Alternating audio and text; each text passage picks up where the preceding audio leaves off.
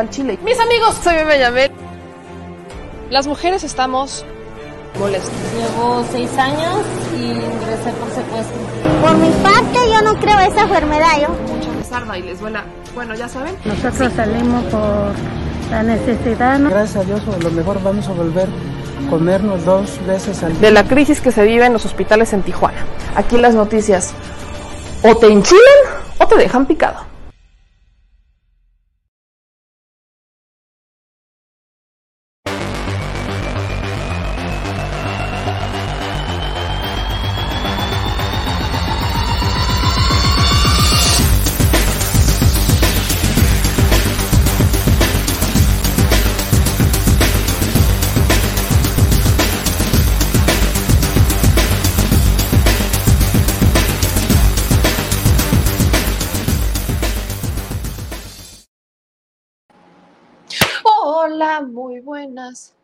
Muy buenas. ¿Sí se escucha? Ya escuchaba. Es que el señor productor me puso, me, me, puso como la espinita de que no se escuchaba bien, de que se escuchaba muy alto, y entonces yo le bajé el volumen y no me escuchaba, pero ya me escucho. Muy buenas noches, mis amigos, bienvenidos a esta su chile hueva, su chile cueva. ¿Qué? También chile hueva. no, esa es la que traes tú, señor productor. Hoy andamos con toda la energía, con toda la alegría, con todo el... No sé qué más decir, pero aquí andamos con todos mis amigos en esta Chile Cueva. Agradecida con todos ustedes. Hoy fue un día, un día movido. Vamos a dejarlo así, un día movido. En la mañana en Palacio Nacional, todavía regresamos a grabar una entrevista que espero podamos ya ponerles en un minutito más, eh, un caso que nos encontramos en Palacio Nacional importante. Ya lo, lo, estaremos viendo, por supuesto, en la, en la bonita familia Chilecueva, en este su canal, en este su episodio de podcast, si es que nos están escuchando. Entonces, para nosotros de verdad es muy importante poder platicar con ustedes, poder estar en contacto con ustedes, poder tener esta vía de comunicación directa, muy directa con la audiencia. Es, es, es incluso de dominio público que estamos en tiempos en donde la gente lo que quiere es sentirse identificada con un proyecto. La, neta es que son pocos los espacios que le abren la puerta a la gente y son pocos los espacios en donde su voz se convierte en la noticia.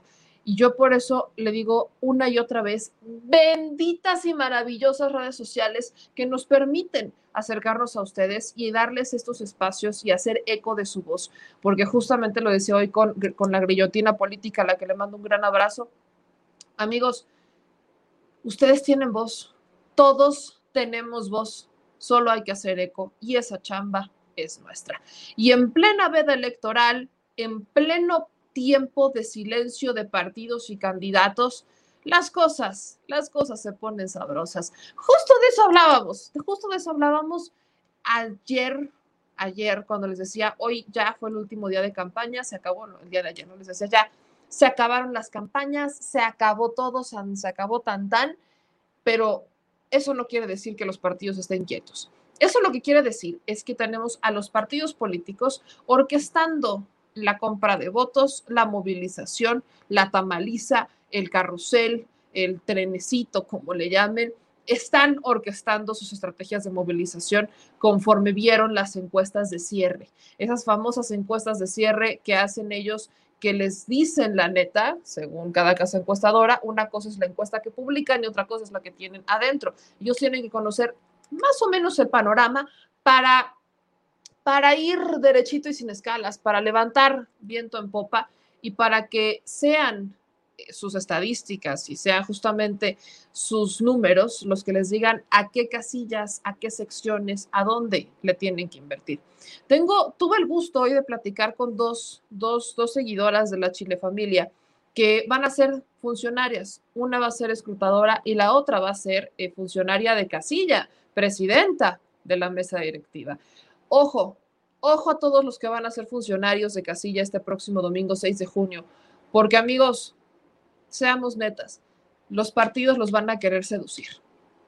Los partidos se van a querer acercar con ustedes para comprarlos y comprarlos solo con un objetivo, orquestar fraudes. Ahí es en donde está el detalle. Diría Cantinflas, ahí está el detalle. Y el detalle está en las mesas, en las casillas. No se vayan con la finta. Y si ustedes, mis amigos, quieren conocer más de todo lo que tendremos para ustedes el día de hoy, no se les olvide reganarnos las manitas arriba. Todas las manitas arriba, mi querida familia, mi querida Chilecueva. Manitas arriba, comentarios aquí abajo, suscríbanse, activen la campana, las notificaciones, todo. Mis amigos, con ustedes todo y sin ustedes nada. Así que gracias a los que ya van reaccionando en Facebook, aquí ya voy viendo que reaccionan y también voy viendo que ya se están conectando.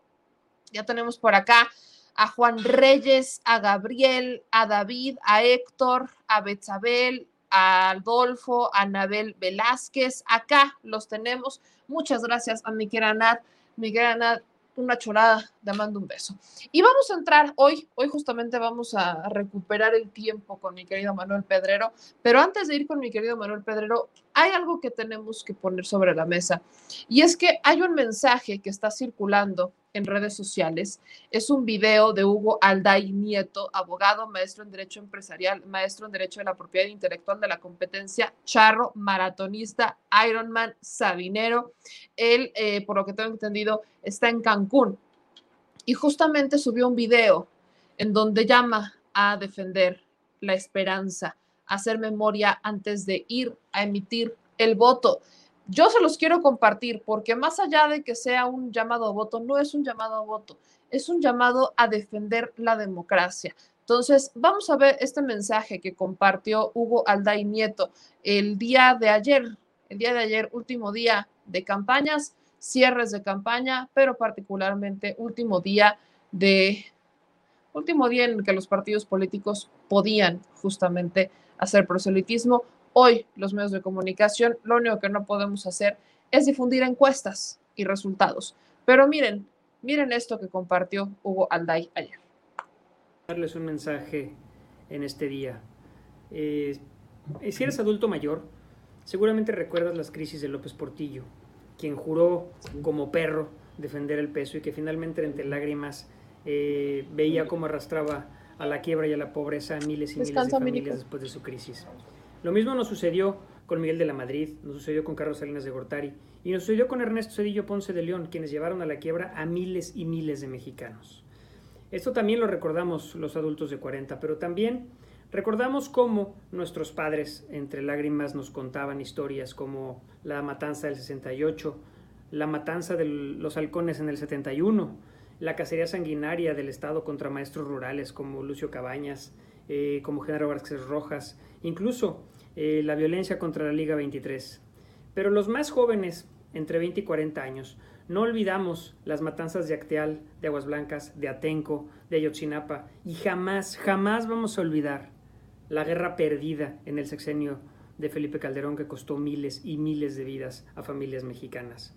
Las generaciones que vamos a votar el domingo hemos sufrido crisis económicas, hemos sufrido violencia política, hemos sufrido magnicidios y hemos sufrido una y otra vez delitos de lesa humanidad. Somos expertos en vivir fraudes electorales. Hemos sobrevivido al saqueo de Carlos Salinas de Gortari, al robo de los amigos de Fox, al alcoholismo de Felipe Calderón y a la incapacidad intelectual de Enrique Peña Nieto, quien acumuló un exceso sin precedentes en los niveles de corrupción que hemos visto en este país. Hoy, la cuarta transformación le está haciendo justicia a los adultos mayores, por fin a los adultos mayores que tanto perdieron en las devaluaciones y crisis del PRIAN.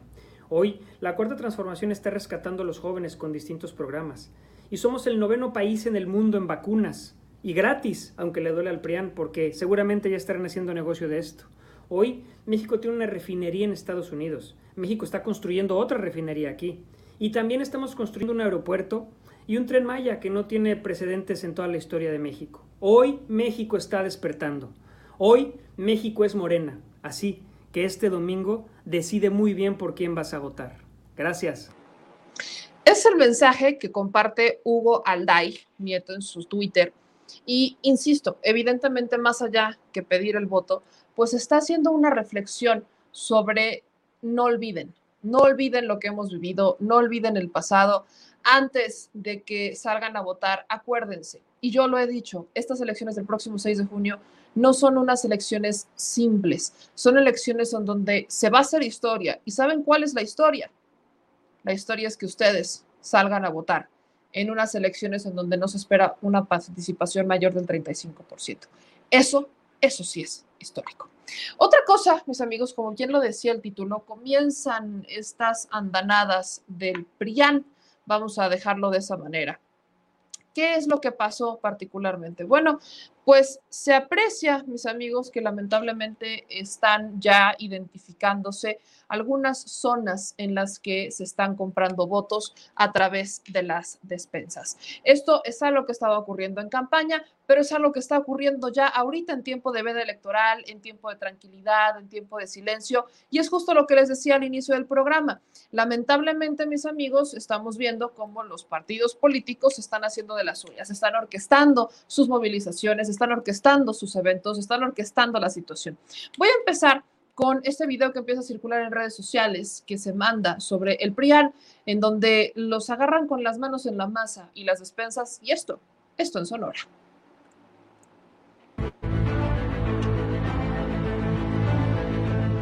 Partido de la comunidad que se han unido frente al SAR el vehículo y cada una de las despensas, las cuales la ciudadanía argumenta que cuentan con efectivo. La bota, La bota no se lo había descontado.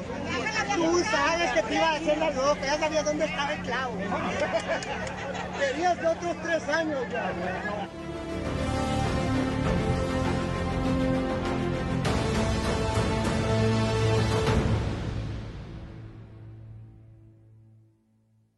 Ahora, este video le dice, le pide que también le hable a la Guardia Nacional, ¿no? La compra de votos es o con dinero o con despensas. En el caso ya a esas alturas ya no le van a comprar el voto con tinacos, eso ya lo hicieron durante campaña, ya no le van a comprar el voto con promesas, no, ahorita entra la compra de voto con el dinero, viene la compra de voto machuchona, la perrona, pero este, este video como, como pueden ver cacha gente con de despensas, esto ocurre en Sonora, y le piden que denuncien y que le abren a la Guardia Nacional.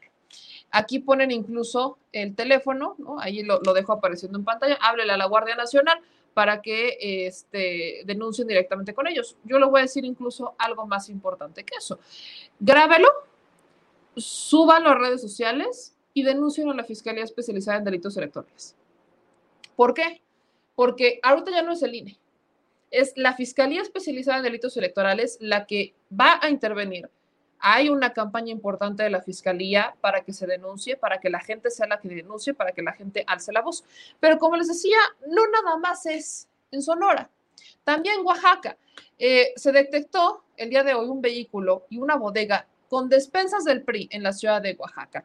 Esto se subió a redes sociales, se los quiero compartir porque esto es parte de lo que se está viendo en estos momentos. Esto es parte de lo que lamentablemente está haciendo eco. Es la clásica movida de los priistas, es la clásica movida de cualquier partido político que quiere comprar votos. Y empiezan así, como van a ver en el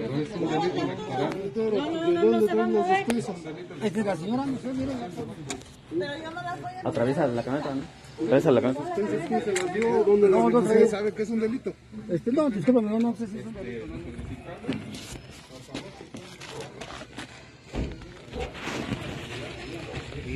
No puede la fiscalía.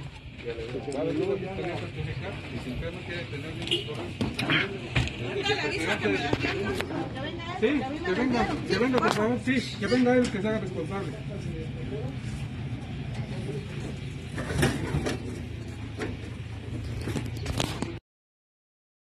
Ahí lo tienen, como pueden ver en pantalla.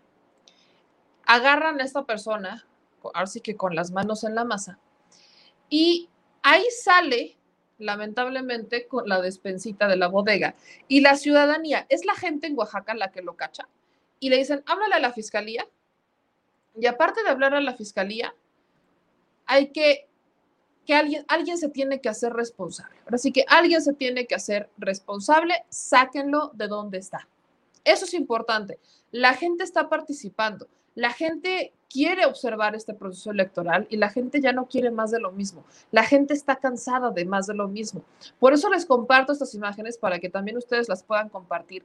Esta es una denuncia que se hace del PRI, despensas del PRI en Oaxaca, pero más allá quiero compartirles quizás para mí lo más importante y es la Fiscalía Especializada en Delitos Electorales. ¿Qué está haciendo la FEDE?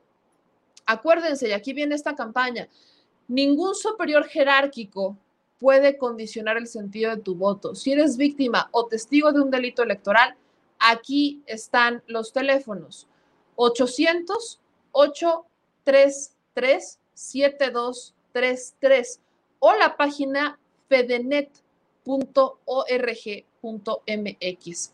Aquí también te ponen, nos ponen esas imágenes, ¿no?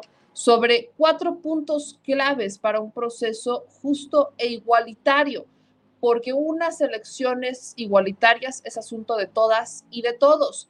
En este mismo sentido, aquí nos están poniendo qué hacer para tener elecciones igualitarias, te piden que denuncien. La Fiscalía Especializada en Delitos Electorales busca, con una fuerza de agentes desplegados por todo el país, trabajar en la atención de denuncias presentadas durante el periodo electoral 2020-2021 para garantizar un proceso limpio y justo. Esta Fiscalía, que también lo comparte, de hecho, la Fiscalía General de la República, está empezando esta campaña importante para que usted denuncie buscan que se les cierre la puerta a los delitos electorales. La participación es importante y volvemos a la dinámica. Si alguien es víctima o testigo, hay que denunciar en la Fiscalía Especializada en Delitos Electorales. El teléfono 800 3 800 833 7233. Lo están viendo en pantalla, está apareciendo en este momento. Fedetel 800-833-7233 o en fedenet.org.mx. Denuncie por piedad. Este proceso es importante para todas y para todos y la denuncia es necesaria. Participar también es denunciar. Si tiene miedo de dar el nombre porque lo han amenazado, porque podrían amenazarlo, porque los conoce, la denuncia puede ser anónima. ¿Qué es lo importante? Si tiene la oportunidad de tomar foto y grabar, tome foto y grabe. Hagamos que estas elecciones sean distintas. Hagamos que estas elecciones se respete el voto del pueblo, que no sea alguien ajeno a nosotros el que nos lo quiera imponer. Hagamos que estas elecciones sean distintas y eso solamente queda en nosotros. Y eso es importante compartirlo con ustedes. Ya que entramos, de hecho, al tema electoral, quiero también compartirles lo que va a pasar en la Ciudad de México. La Ciudad de México ya anunció su despliegue de policías para garantizar unas elecciones seguras.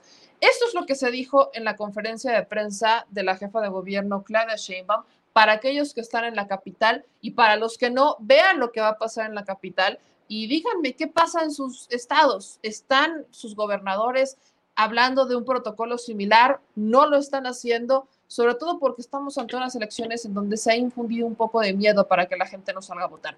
Así es como va a funcionar el protocolo policial en las elecciones de este domingo en la capital mexicana.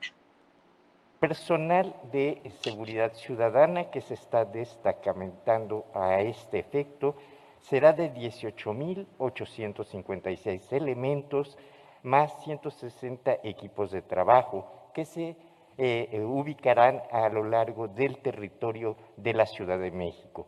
Desde las 5.30 de la mañana del día 6 de junio estarán a efecto de poder tanto garantizar este, el inicio de la operación en los 7.465 inmuebles que recibirán las 13.175 casillas o mesas de casillas en donde eh, se depositarán el voto.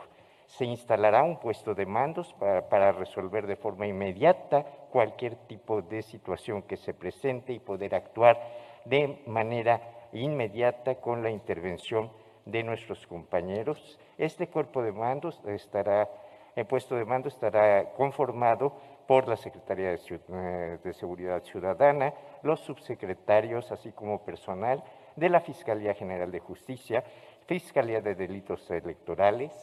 Un día antes se estará eh, verificando el cumplimiento de la ley seca que las, los 16 gobiernos de alcaldías darán a conocer en la Gaceta Oficial eh, a efectos de cumplir con lo dispuesto por el artículo 300 de la Ley de Procedimientos Electorales que marca esta situación.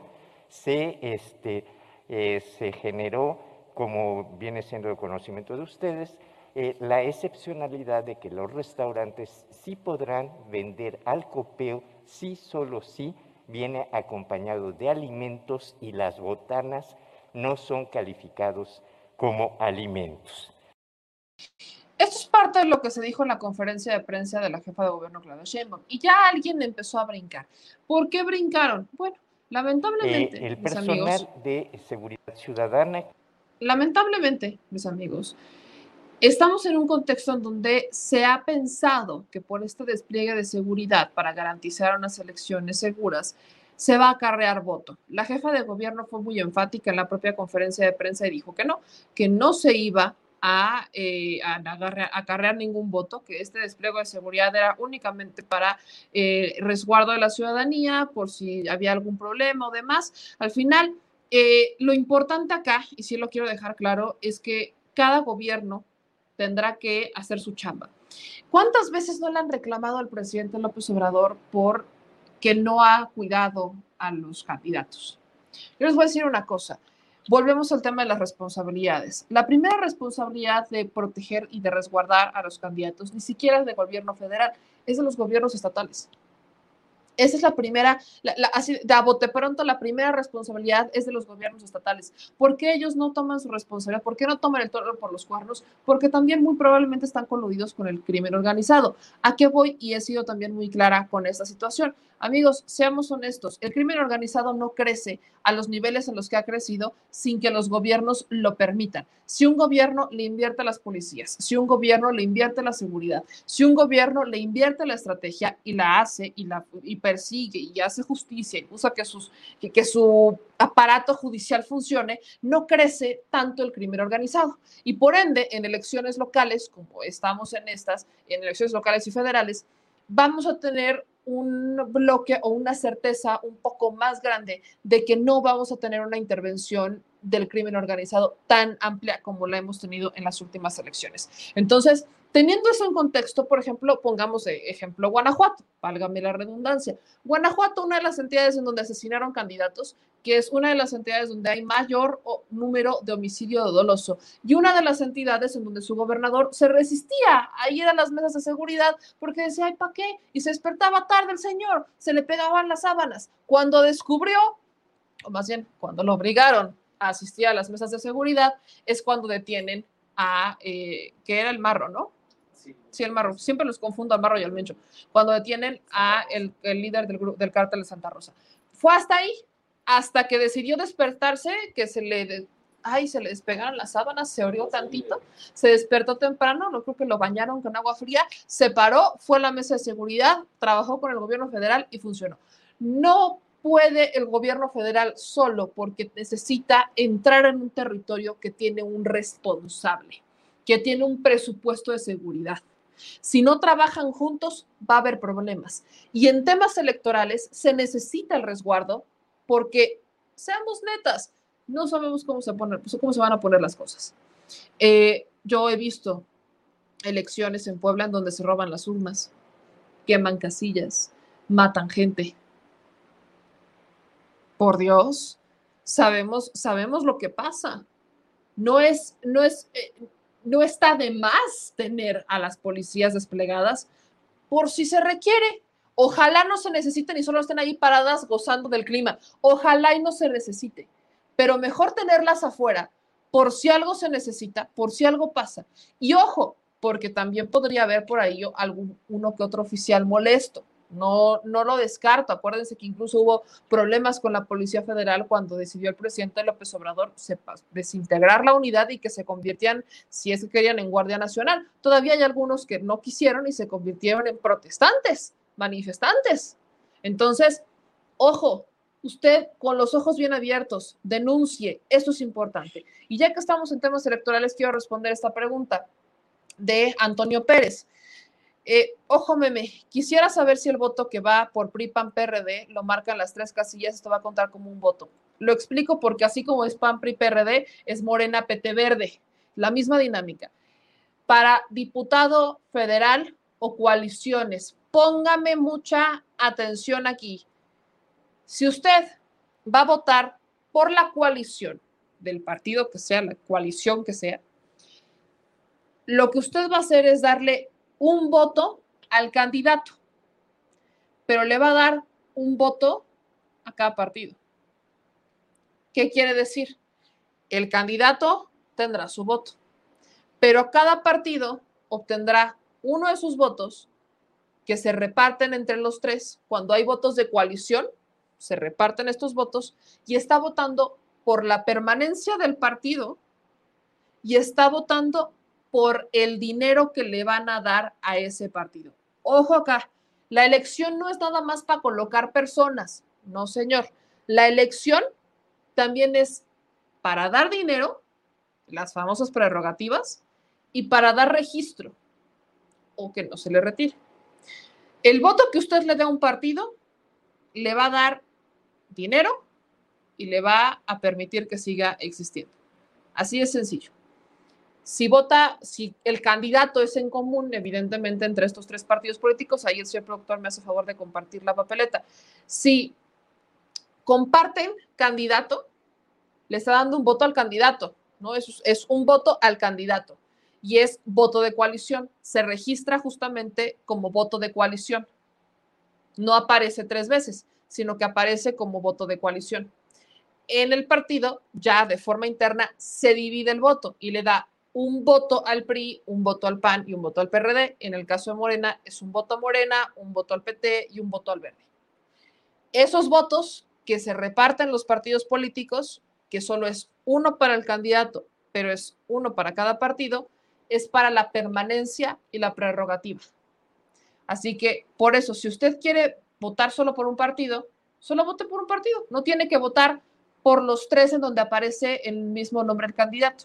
Con que vote por uno, ya le dio un voto a esa persona, ya le dio ese voto al candidato. Si usted vota por un partido, usted le va a dar dinero a ese partido porque es conforme al voto, al número de votos, se hace el conteo de la fórmula con la que les dan el dinero. Y ese voto que usted le, da, le está dando al partido es también un voto para evitar que pierda el registro, para que lo tenga contemplado. No nada más es votar por los huesos, cargos y demás, es votar por darles dinero y, y que mantengan el registro.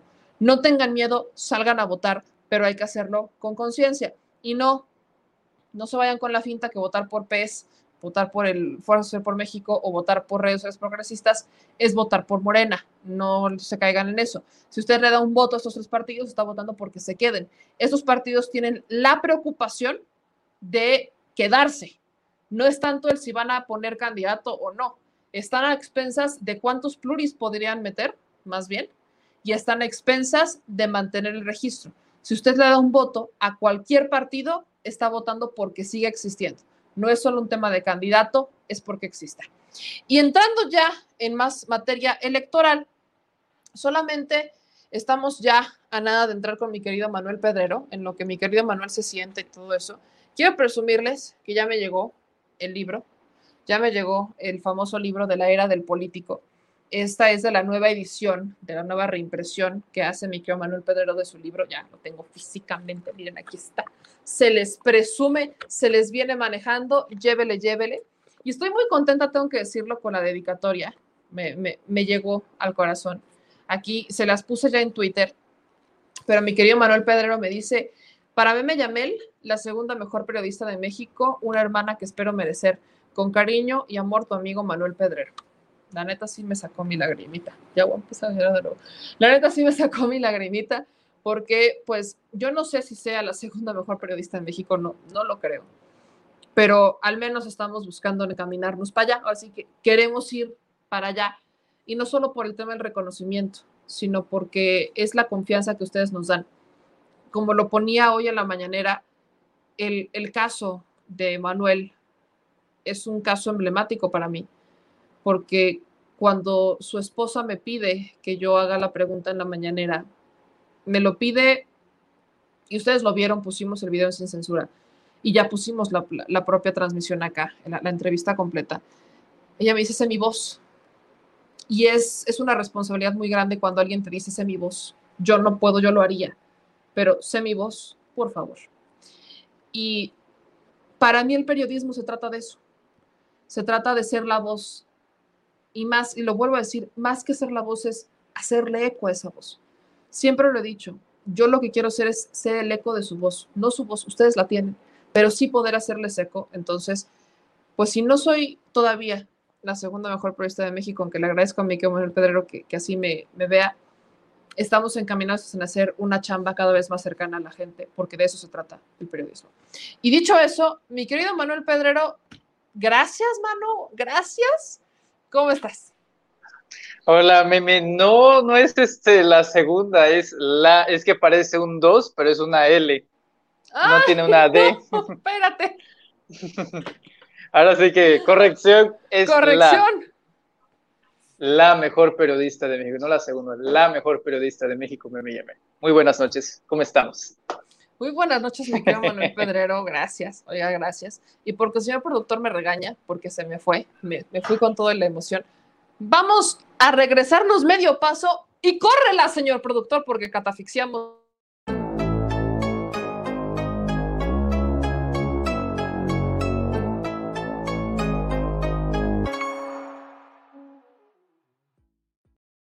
Me cortó, me censuró, hamburguesita. Y de regreso, hamburguesita, porque me cortó y me censuró. Censura, señor productor, no me deja terminar mi choro mediador. Mi querido Manuel Pedrero, ¿cómo estás ahora sí? Formalmente, todo muy chido, muy bien. ¿Estás listo para votar? Listo, estamos ya listos, domingo. La verdad que nervioso, no solamente por la jornada electoral de este domingo, sino porque ahorita son las 10.42 de la noche y a medianoche se publican los resultados de la UAM y voy a esperar este resultados, así que sí estamos medio nerviosos, pero listos, esperando. Ya te vi que estás sudando, ya te vi que estás sudando, estás, estás Sudo nervioso. como Alfaro.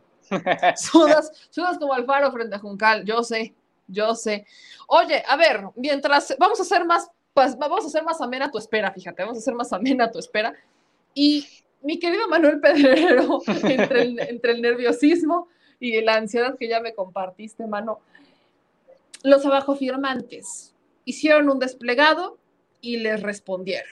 Y tú firmaste ese nuevo desplegado, pero el desplegado de los que no son abajo firmantes, sino que son para mí la nueva base intelectual del país que no necesariamente quiere decir que todos sean estudiados, sino que es gente que comparte lo que sabe, que comparte con, la, con el pueblo y que al final suma a otras personas y a esta sabiduría.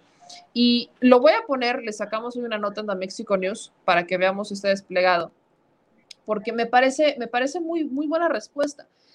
Eh, mientras el desplegado de los abajo firmantes era de 400 personas, este juntó a más de mil y es la segunda vez que les responden y que junta a más personas que los abajo firmantes. Para mí, ese es un claro mensaje de qué estamos hablando y de qué está en juego en esta elección. ¿Qué opinas, Miquel Manuel Pedrero, tú que lo firmaste y tú que te sumaste a la causa? Sí, vi la, primero que nada, la convocatoria de Pedro Miguel.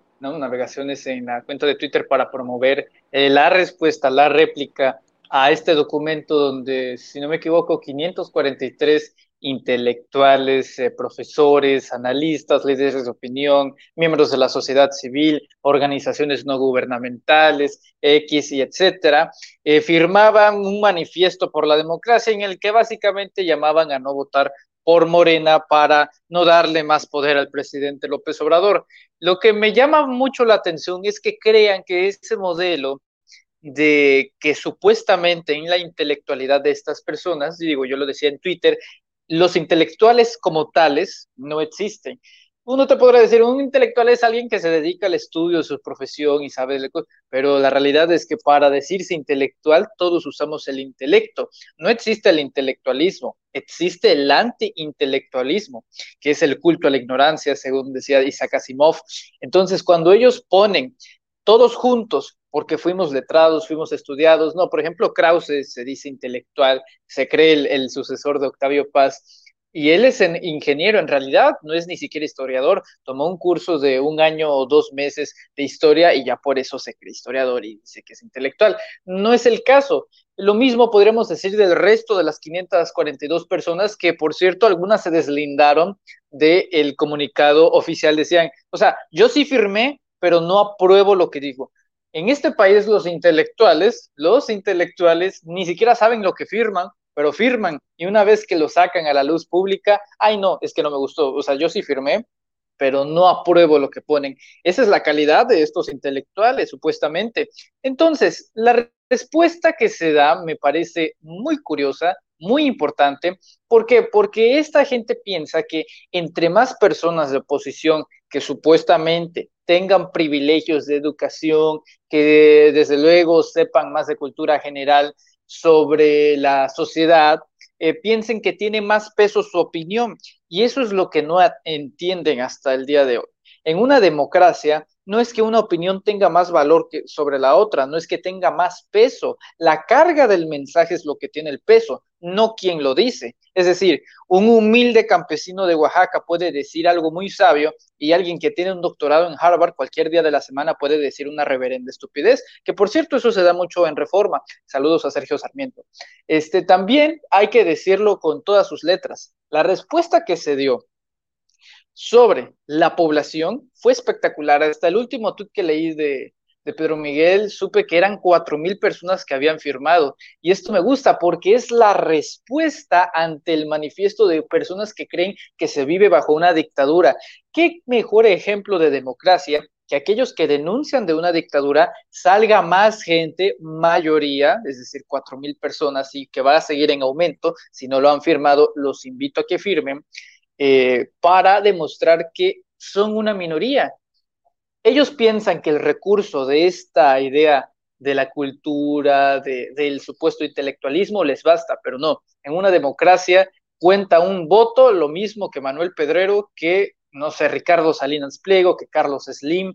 No hay comparación, es simplemente todos igualitos y este domingo lo van a entender nuevamente. Un voto solamente cuenta uno, te llames Enrique Krause o te llames Juan de las Manzanas.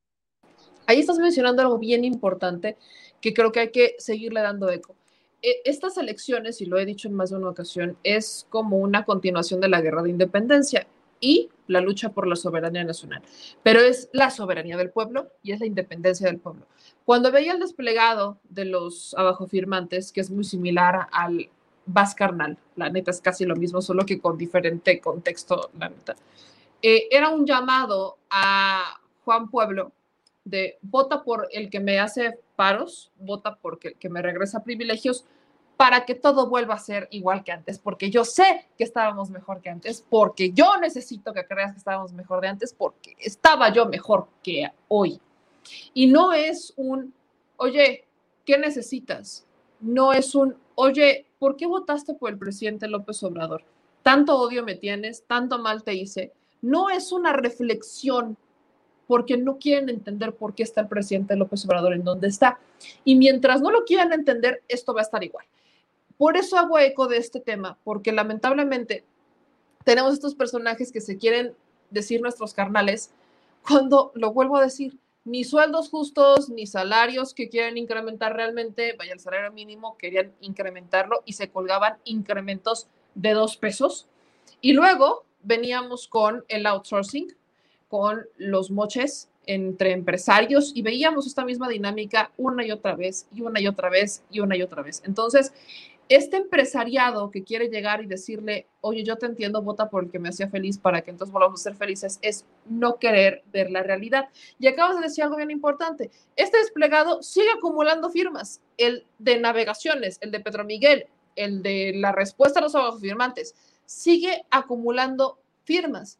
Y los abajo firmantes lo hicieron a puerta cerrada y hasta falsificando firmas, porque hubo personas que se quejaron de que aparecían en ese desplegado y no habían ni siquiera dado el consentimiento. Y el, el hecho de que para rellenar un lugar tuvieran que meter gente así de relleno y falsificar su apoyo, explica absolutamente todo. En este desplegado eres tú, soy yo, somos nosotros. Es gente que es real, es gente que hasta el momento no ha reculado en ese apoyo a este desplegado. Y solo para leerles algunos fragmentos, échense este, por ejemplo, y se los vuelvo, se los comparto, se los comparto por acá. Dice este, este desplegado, que es la respuesta, no a la vuelta al pasado. Cuando se pretende distorsionar la voluntad popular democrática, es indispensable recurrir a la difamación, la mentira y la simulación. Así ocurrió en 1988, en 2006 y en 2012. Los fraudes electorales de esos años fueron acompañados de intensas campañas mediáticas para intoxicar a la opinión pública y dar verosimilitud a resultados electorales adulterados que permitieron, a la, que permitieron la imposición y la continuación del régimen neoliberal y oligárquico que destrozó al país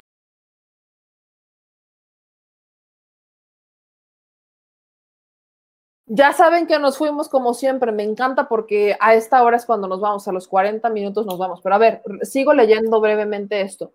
Eh, que destrozó el país durante más de tres décadas. Hoy el empresario Claudio X González y sus aliados políticos, académicos y mediáticos vuelven a empezar estos recursos en la antesala de los comicios del próximo domingo 6 de junio, con la esperanza de alterar el sentir popular mayoritario que es favorable a la continuación y la profundización de la cuarta transformación y de crear un ambiente de confusión e incertidumbre para poder cuestionar el previsible triunfo en las urnas de la coalición que respalda el proceso de cambios en curso. Es incluso sorprendente ver cómo el Reforma, que es un diario que evidentemente es anti Andrés Manuel López Obrador, me queda perfectamente claro, ni siquiera el Reforma ni Latinos que se unieron en este, en este tema de encuestas han podido retratar una pérdida del Congreso.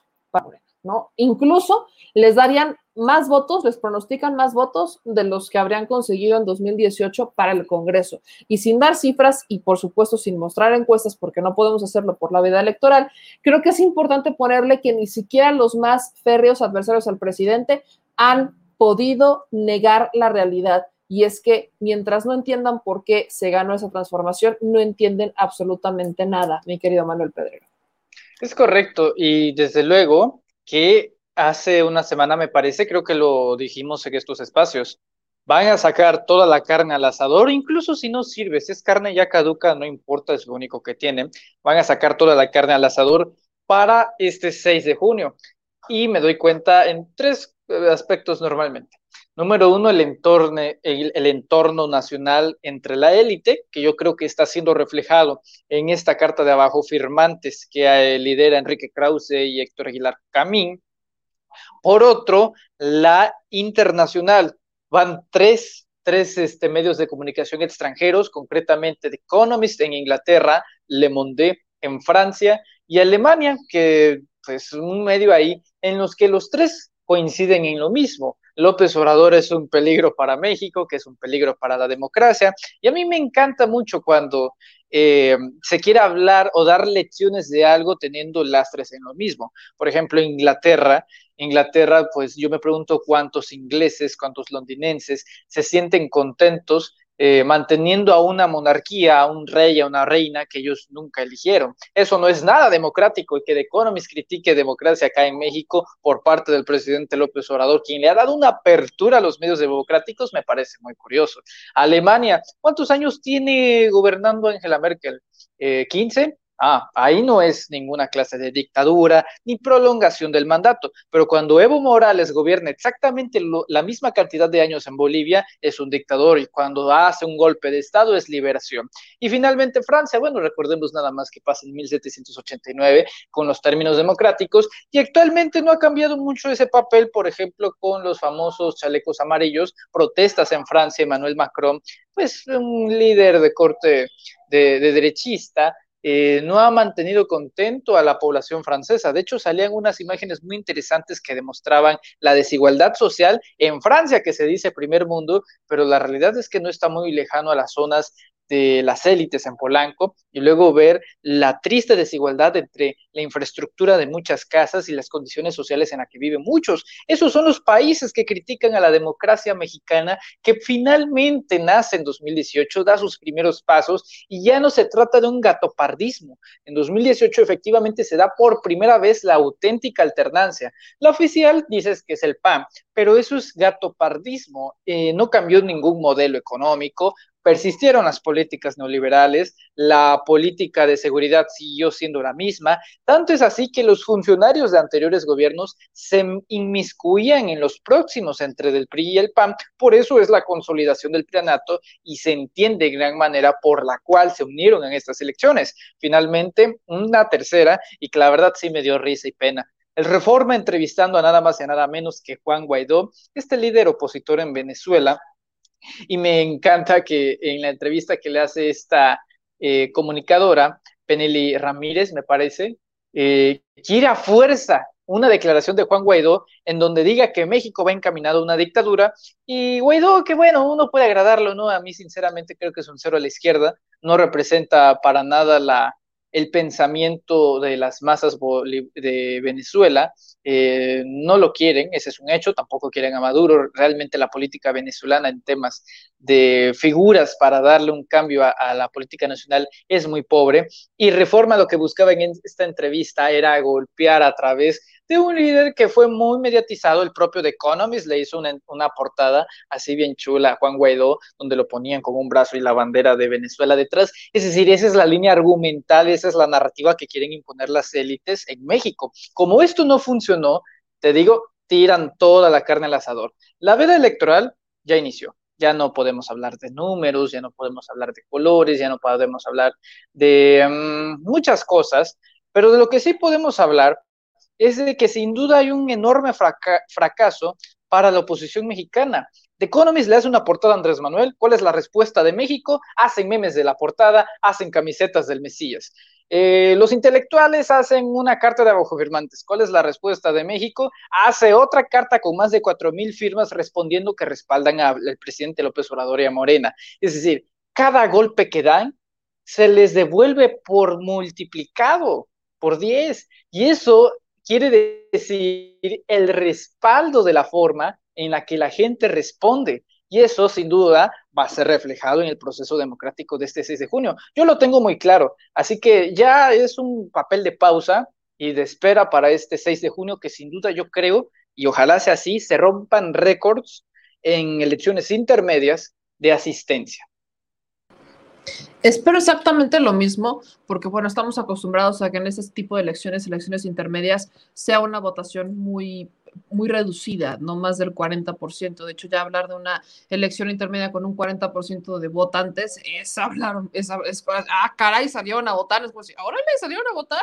Entonces, yo quisiera ver que en esas elecciones saliera un 60, 70% de los electores, sería divino, porque volvemos al tema, es darle continuidad. Y es que hoy el presidente López Obrador lo reafirma. El presidente hoy particularmente estaba diciendo, y fue una pregunta que se le hizo en la mañanera, sobre si va a haber cambios en el gabinete en este, a partir de este segundo periodo. Y lejos de negar que podría haber cambios, el presidente da a ver lo que muchos hemos dicho en más de una ocasión, que es, estaba esperando a ese segundo término para hacer los cambios estructurales fuertes. Serán cambios estructurales que por supuesto no le van a gustar a la oposición, cambios estructurales que por supuesto los van a hacer enfurecer, cambios estructurales que lamentablemente no se habían podido hacer antes porque son los cambios en donde se requiere una mayoría mucho más consolidada y donde se requería avanzar el presidente decidió jugar con las reglas que ya existían para demostrar que ni era autoritario, que ni es Mesías tropical, como le dicen, que no es ni dictador, ni mucho menos.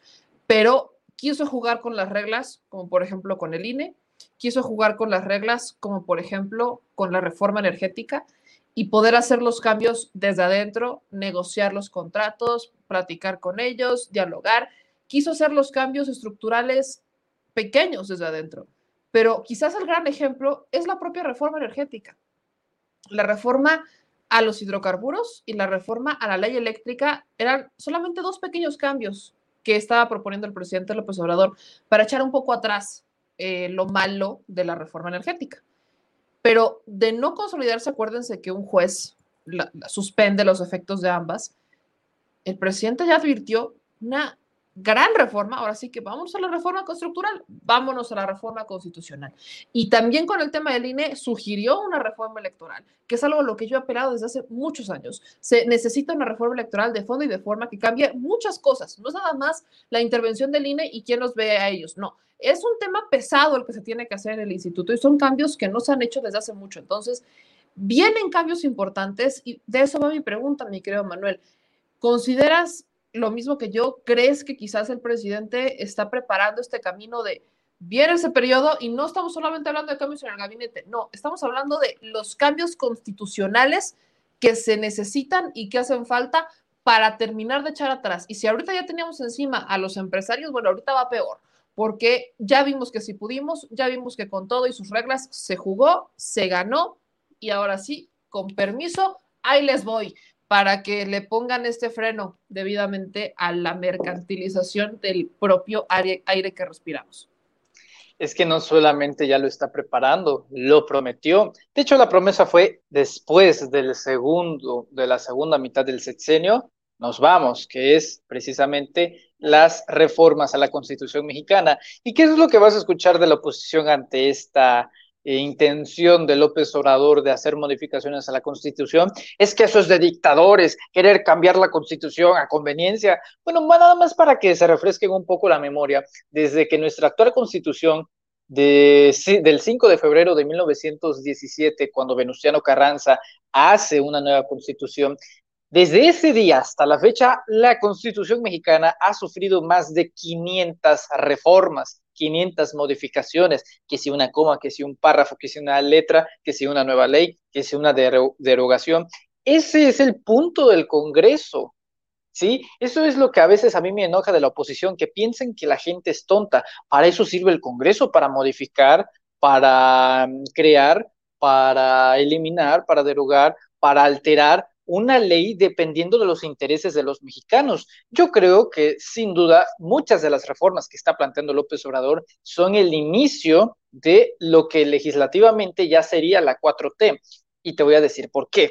Yo pienso que también se quisieron reservar en muchos temas por miedo a perder votos. Por ejemplo, mucho se le ha criticado a Morena el tema de que se define como un partido de izquierda, pero ha tenido pausas, ha tenido apatía por seguir una agenda progresista, por ejemplo, en el tema de los derechos de la comunidad LGBT, en el tema del aborto, y eso pues yo lo entiendo en un sentido de que Morena no quiere perder votos ante un país que es profundamente católico y en la primera parte de un sexenio así, entonces eso te restaría votos en las elecciones intermedias. Sería muy interesante y de una vez por todas que, por ejemplo, ese tipo de cosas se instalaran en las eh, oficinas del Congreso, una nueva narrativa en el que, ¿sabes qué? Ya ganamos, ahora sí, a hacer todo, a trabajar y para eso se necesita una mayoría. En concreto, creo que si no se logra esa mayoría, que yo creo que sí, es decir, los números lo reflejan, no puedo decir nada, pero sí se va a conservar, no va a aumentar, pero tampoco se va a perder mucho. En cambio, quien sí va a crecer, desgraciadamente, es este el, el, el, del Tucán. Así que es por un lado, estás restando poder de autonomía cediéndole a través de alianzas políticas. Eso a mí no me agrada. Es decir, yo creo que a ningún simpatizante de López Obrador le agrada la idea de que un partido que estuvo aliado con el PRI, el PAN durante muchos años, con Vicente Fox a la presidencia, con Enrique Peña Nieto a la presidencia, eh, y de hecho con MIT en la presidencia, tengan estas, estos vinculantes ahora. Digo, negociaciones políticas, pero el punto importante aquí es que una vez que vengan las elecciones y se definan los congresos, Morena tiene que hacer lo que tuvo que hacer a partir del principio del sexenio, irse con todo. Yo entiendo el miedo, pero es mejor la congruencia, la voluntad y, ahora sí, sí, ¿por qué no verlo así? Eh, heroísmo de querer, ¿sabes qué? Tengo la mayoría, me cuesta mucho mantenerla, así que hay que usarla, hay que usarla. Y los coordinadores, sobre todo Ricardo Monreal y en su momento Mario Delgado, tuvieron ese, esa resistencia no lo sé por qué, no sé si por órdenes de algún de alguna entidad jerárquica superior, pero sobre todo yo quisiera ver como ciudadano y ya por empezar a votar, ver esos cambios como ciudadano a través del gobierno. Y ya que estamos hablando de los abajofirmantes y de cómo lamentablemente al gobierno se ha pasado de lanza y les ha quitado privilegios, es que bien pobrecitos ellos. Quiero poner un fragmento de la entrevista que tuvo eh, hace un ratito Miguel Vicente Serrano con Damián Alcázar, porque justamente hablan del tema. Eh, Damián Alcázar, ustedes lo conocen, lo han visto, lo han escuchado, ha, ha sido fiel defensor de la cuarta transformación. A mí me gustaba mucho cómo entraba a Sin Censura Nocturno y cómo decía que él, él, se involucra en el movimiento social desde el 68 y que en tiempos recientes se, se, preguntaba a sí mismo qué México le estoy dejando a mis hijos, qué México le estoy dejando a las futuras generaciones, qué, qué país le estamos dejando. Y cuando llega el presidente López Obrador, dice es que Andrés Manuel López Obrador es la esperanza de México. De no haber llegado él, no tendríamos los programas para los jóvenes, no tendríamos los apoyos para los adultos mayores, no tendríamos, no serían constitucionales, no serían derechos ya constitucionales. México no estaría encaminado, estaríamos endeudadísimos. Ahorita con la pandemia, bueno, lo sabemos, que hay cosas que cambiar, por supuesto que hay cosas que cambiar y cosas que mejorar, pero si algo rescato mucho es que Damián Alcázar, una persona, un, actor mexicano, dice que AMLO sí es el peligro para alguien pero es el peligro para el negocio de los firmantes. Es el peligro para el negocio y los privilegios que hacían a un lado al pueblo mexicano. Y por eso quiero compartir justamente esta, este fragmento de la entrevista que tuvo con Vicente Serrano, que por supuesto la van a encontrar en Sin Censura y que muy probablemente mañana se va a usar en la mañana en el programa para que la puedan ver. Pero particularmente este fragmento creo que dice mucho, mucho de lo que pensamos muchos mexicanos y también mucho de lo que los abajo firmantes no quieren aceptar. Acompáñenme a verlo y ahorita lo comentamos. Pero yo insisto con estos personajes que tienen nombre y apellido, porque se dicen llamarlos abajo firmantes, pero terminan siendo los mismos. Y a solo días de las elecciones, 300, 400, 500 firman un manifiesto contra López Obrador lleno de veneno y, y de mala leche y estoy viendo que miles de simpatizantes de Morena les pusieron en la madre a esos abajo firmantes. Tal vez los simpatizantes de Morena no se apellidan Krause, no se apellidan Aguilar Camín, no se apellidan X eh, González Guajardo, no se apellidan como estos grandes empresarios y estos intelectuales. Se apellidan Alcázar, se apellidan Serrano, se apellidan Pérez, se apellidan como tú quieras, pero el pueblo definitivamente tiene la gran oportunidad este 6 de junio, este domingo, de darles un empujoncito, mostrarles el caminito al basurero de la historia a todos estos personajes con nombre y apellido, Damián. Mira, te digo que esos abajo firmantes, cuando tú lees su desplegado, te das cuenta de que le haces así con la uña y se les cae los argumentos. No tienen argumentos, porque lo que se está haciendo es para bien del pueblo, para bien del país.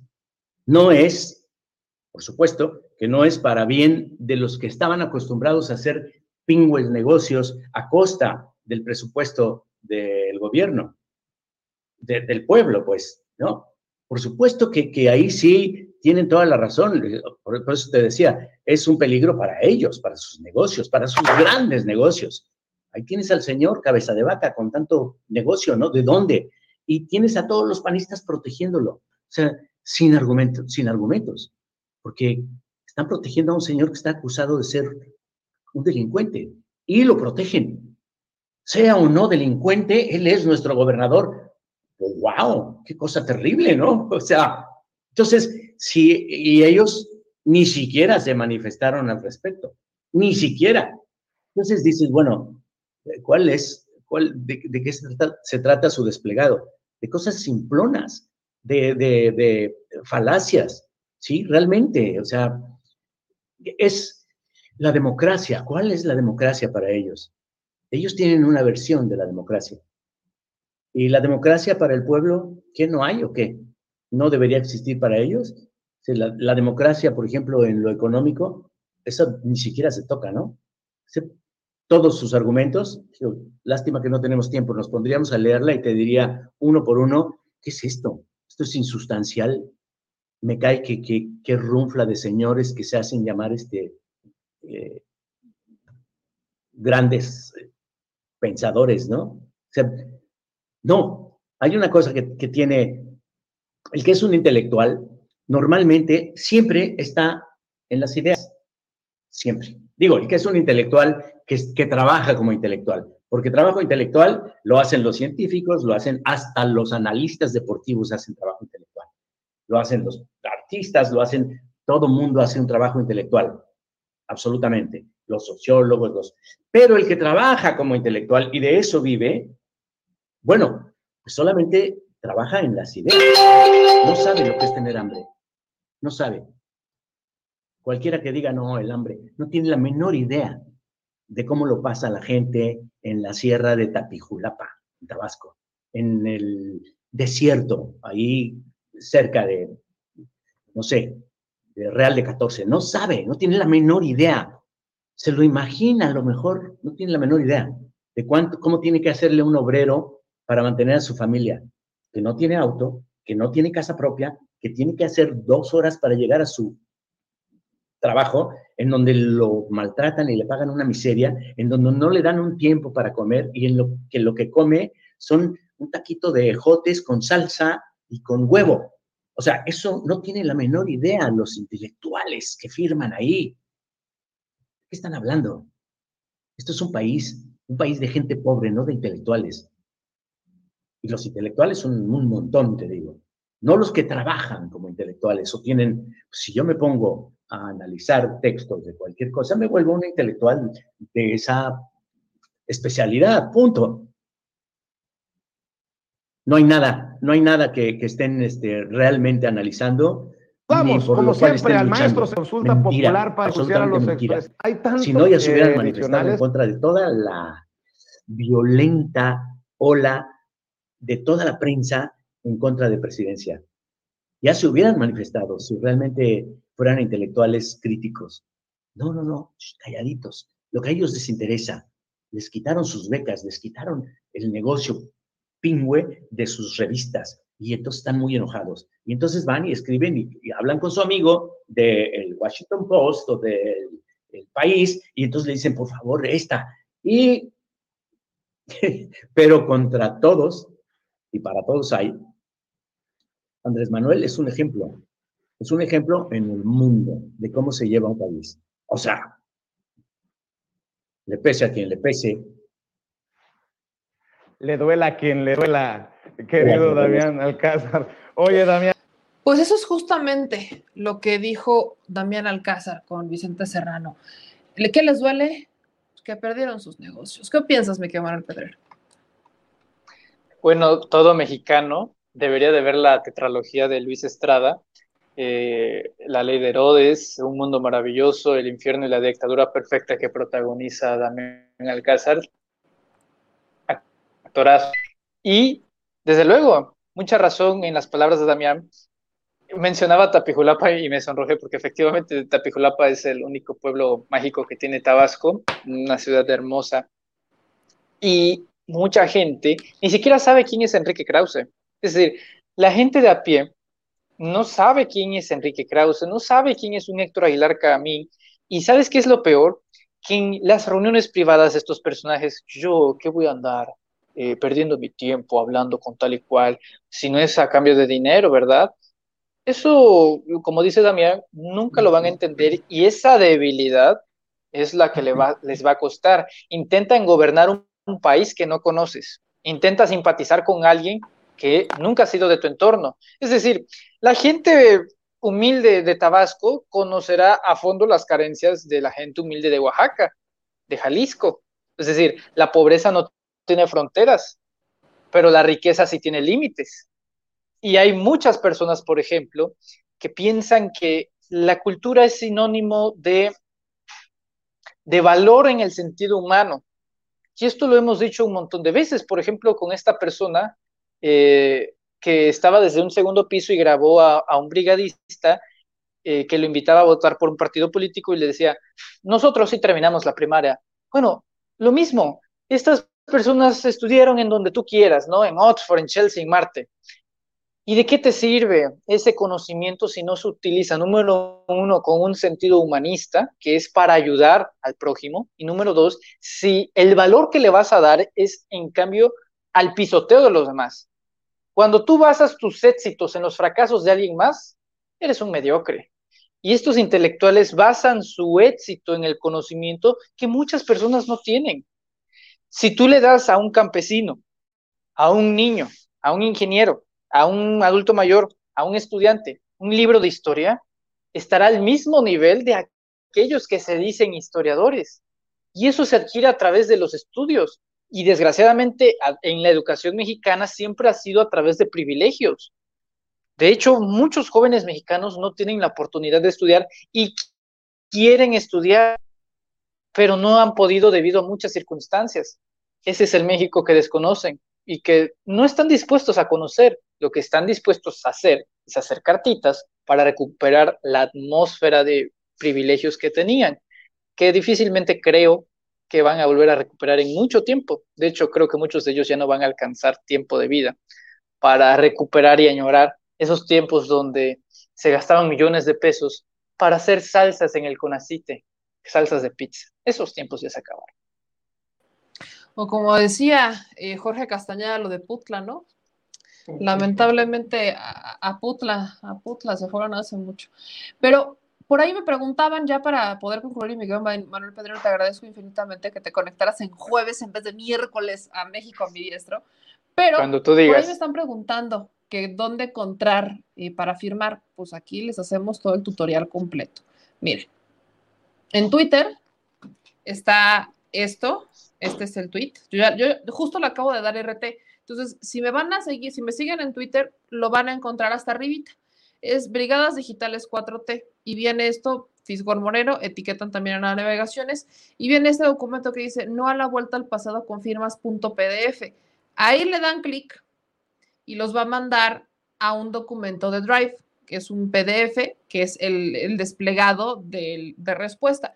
Ustedes le ponen aquí abrir con documento con documentos de Google. Le da usted clic. Ahora sí que es el paso a paso. Carga y este es el editable.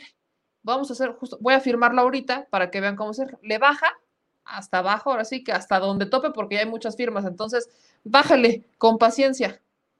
Y ya que llegue al final del documento, como le digo, son muchas firmas, entonces paciencia, ¿no? Está cargando todavía paciencia, le, baja, le baja, le baja, así hasta donde, hasta donde tope, donde ya no encuentre más. Son, o sea, son como 15 páginas ya. Vamos a dejar que cargue para que veamos cuántas son, cuántas páginas son realmente, porque la gente sigue firmando. O sea, vean, vean cómo va subiendo de que está cargando y esto ya es de puras firmas. Creo que ya topó en el 11 de 22, o sea, son 22 páginas. Bájele hasta la página 22, por favor. Y ya que llegue al final, aquí mero, ahí, le pone, yo le voy a poner mi nombre. Y ya que puso su nombre, le da aquí arribita en compartir. Y listo, no hay más que hacer. Y ya está su firma. Y listo. Tan, tan. Nada más que hacer. Y ya se puede regresar para acá. Le puede cerrar aquí es más, eh, le pone aquí entendido. Y vamos a buscar por aquí, debe de haber alguno que diga guardar o algo así. Yo aquí le puse compartir. Se guarda, según yo, de forma automática una vez que le firma. Si no mal recuerdo cómo usar los documentos de Word en Drive, usted hace una modificación y lo guarda. Entonces, pues por si las flies, le puedo poner aquí, ah, no, pues sí, ya está, en compartir. Como les decía, ya, ya quedó, ya pasó le puede usted cerrar y listo, se va actualizando y el documento en PDF se va actualizando y por eso, bueno, ustedes pueden ver que ya hay 22, 22 páginas cuando eran 3. Antier, ya son 22. Fíjate qué paradójico. En la carta en apoyo a Morena, las firmas suben y en la carta de los abajo firmantes las firmas bajan. Vaya ironía, en la de los abajo firmantes hay bajas, en las de la, respuesta hay entradas. Cosa bien chula, cosa bien bella. ¿Con qué cierras, mi querido Manuel Pedrero? Es la última participación que tenemos antes del proceso electoral. Entonces, échate, échate tu speech de cierre en este jueves de México ambidiestro. Tu cierre de campaña, dice el señor productor, no, no es cierto. Échate tu speech, es la primera vez, es tu primera vez que votas, ¿va? Es correcto, la primera vez. Es la primera vez que votas, ay. ya la vas a perder. La vas a perder este domingo. Este domingo te estrenas, Miguel Manuel Pedro, en el proceso electoral, por cierto. No, me Sí, vayas a sí, por favor, no, no me En el proceso electoral, aquí no hablamos de otras cosas, pero te tocará novatada, mi querido Manuel Pedrero. Mejor, ¿cómo cierras este jueves de México ambidiestro? Este domingo 6 de junio, amigos, hagamos patria. Los mexicanos somos hijos de lo imposible. Nos dijeron que iba a ser imposible sacar a Enrique Peña Nieto de los Pinos y lo sacamos de los Pinos. Nos dijeron que iba a ser imposible sacar a Andrés Manuel López Obrador a la presidencia de la República y terminamos haciéndolo presidente. Y ahora vienen y nos dicen que la gente no volverá a votar con esa rudeza, con ese poder de convocatoria, con ese clamor popular, que no asistirán a las urnas este 6 de junio. Yo les digo que están totalmente equivocados. Cada palabra que han salido de su boca ha sido un error. Cada argumento no ha sido un argumento, ha sido un discurso de odio. Y este domingo 6 de junio la gente les va a responder de forma contraria a lo que ustedes han venido planeando. En ninguna democracia del mundo la gente va contenta a votar. En las dictaduras la gente va a votar con temor por miedo a represalias. La gente este 6 de junio considero que la gente va a votar por convicciones, porque realmente quieren ver la consolidación de un proyecto. Y más que nada, por el amor a un país, a una familia, a muchas cosas, pero sobre todo a uno mismo, es que este 6 de junio creo que la población va a hacer historia. Otra cosa, este domingo 6 de junio no salgamos a votar pensando que el voto ya va a ser todo, no. Estamos dispuestos y le exigimos a nuestra sociedad, le exigimos siempre a México que tengamos políticos de primer mundo, pero también tenemos que estar dispuestos a ser ciudadanos de primer mundo.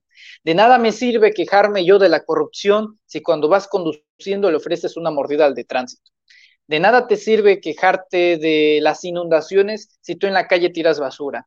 De nada te sirve eh, quejarte de la violencia si tú golpeas a tus niños en casa. Eso no nos puede hacer víctimas, nos vuelve hipócritas. Entonces, para revertir ese sistema y para querer un México mejor, para tener ese cambio en el país, debemos de cambiar nosotros. Y para que se respeten estas grandes leyes, primero tenemos que respetar las pequeñas. Esa es la diferencia entre un enorme país. México es bendito y esa es la razón por la cual ha sobrevivido tantos años al petróleo, al café de Chiapas, a su, a su selva, a la siderurgia de Nuevo León, a las minas de Zacatecas, al atractivo turístico de Guerrero, a las zonas mayas de Yucatán. Todo, todo, todo México es bendito, pero su recurso más importante nunca fue su riqueza natural ni cultural, sino su gente que ha sobrevivido durante tantos años y no han podido quebrarse. Yo creo que este 6 de junio, meme, la gente está decidida a algo, a ser patria. Y sí, no solamente por los que están aquí, sino por los que no ya están. Y también por los que próximamente estarán. Hagamos legado, hagamos patria, votemos este 6 de junio. Mi querido Manuel Pedrero, qué orgullo tenerte en este espacio, qué orgullo considerarte amigo y qué orgullo esto que estás haciendo y lo que estás diciendo.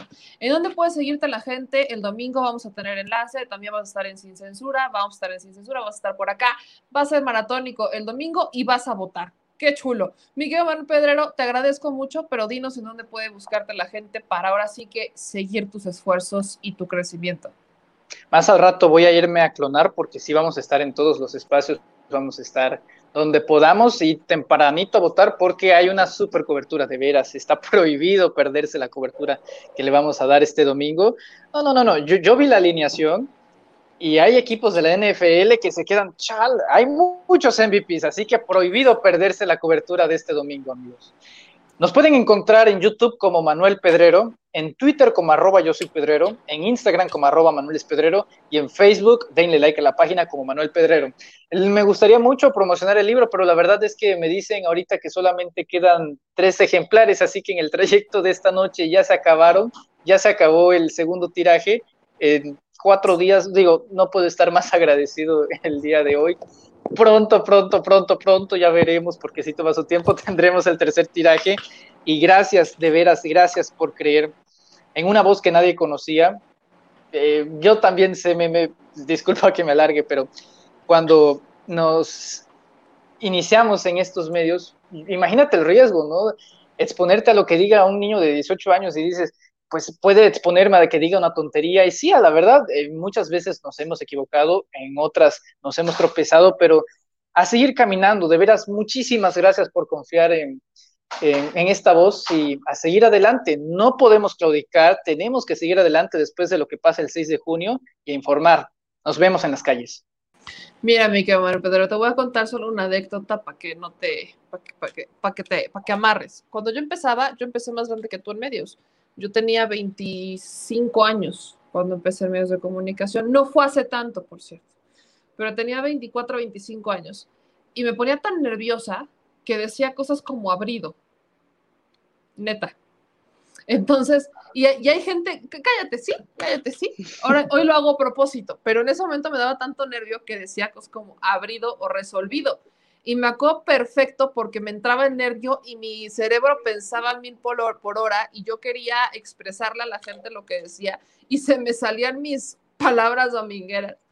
Y entonces eh, le vas aprendiendo, le vas aprendiendo, le vas agarrando el cariño, le vas agarrando el gusto y al final yo incluso aprendo todos los días todos los días estoy aprendiendo y aprendo de ti, aprendo de productor, aprendo de Vicente, aprendo de Álvaro, aprendo de Alejandro Páez Varela, aprendo de lo que veo, aprendo del presidente, aprendo de todos, aprendo de todos, soy como una esponjita y solamente te vas a ir curtiendo más con la práctica. Eso te lo digo yo por experiencia propia y no va a haber quien me deje mentir. Quien me haya visto en mis inicios y que me haya conocido desde que estábamos en Puebla sabe de lo que estoy hablando y sabe bien que hubo una transición. Entonces, mi querido Manuel Pedrero, yo estoy muy agradecida, yo sé que vas a llegar muy lejos, así que no te rindas, es un camino largo y apenas estamos comenzando.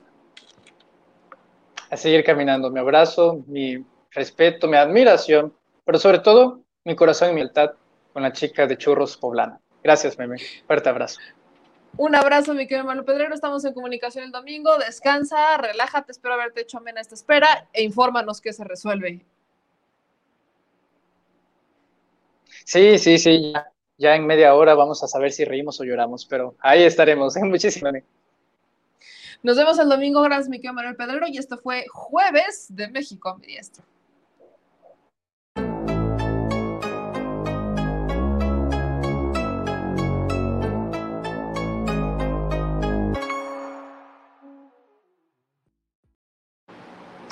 Bandita chula, bandita mía, mi chile cueva favorita, o sea, la única que hay porque esta es la chile familia.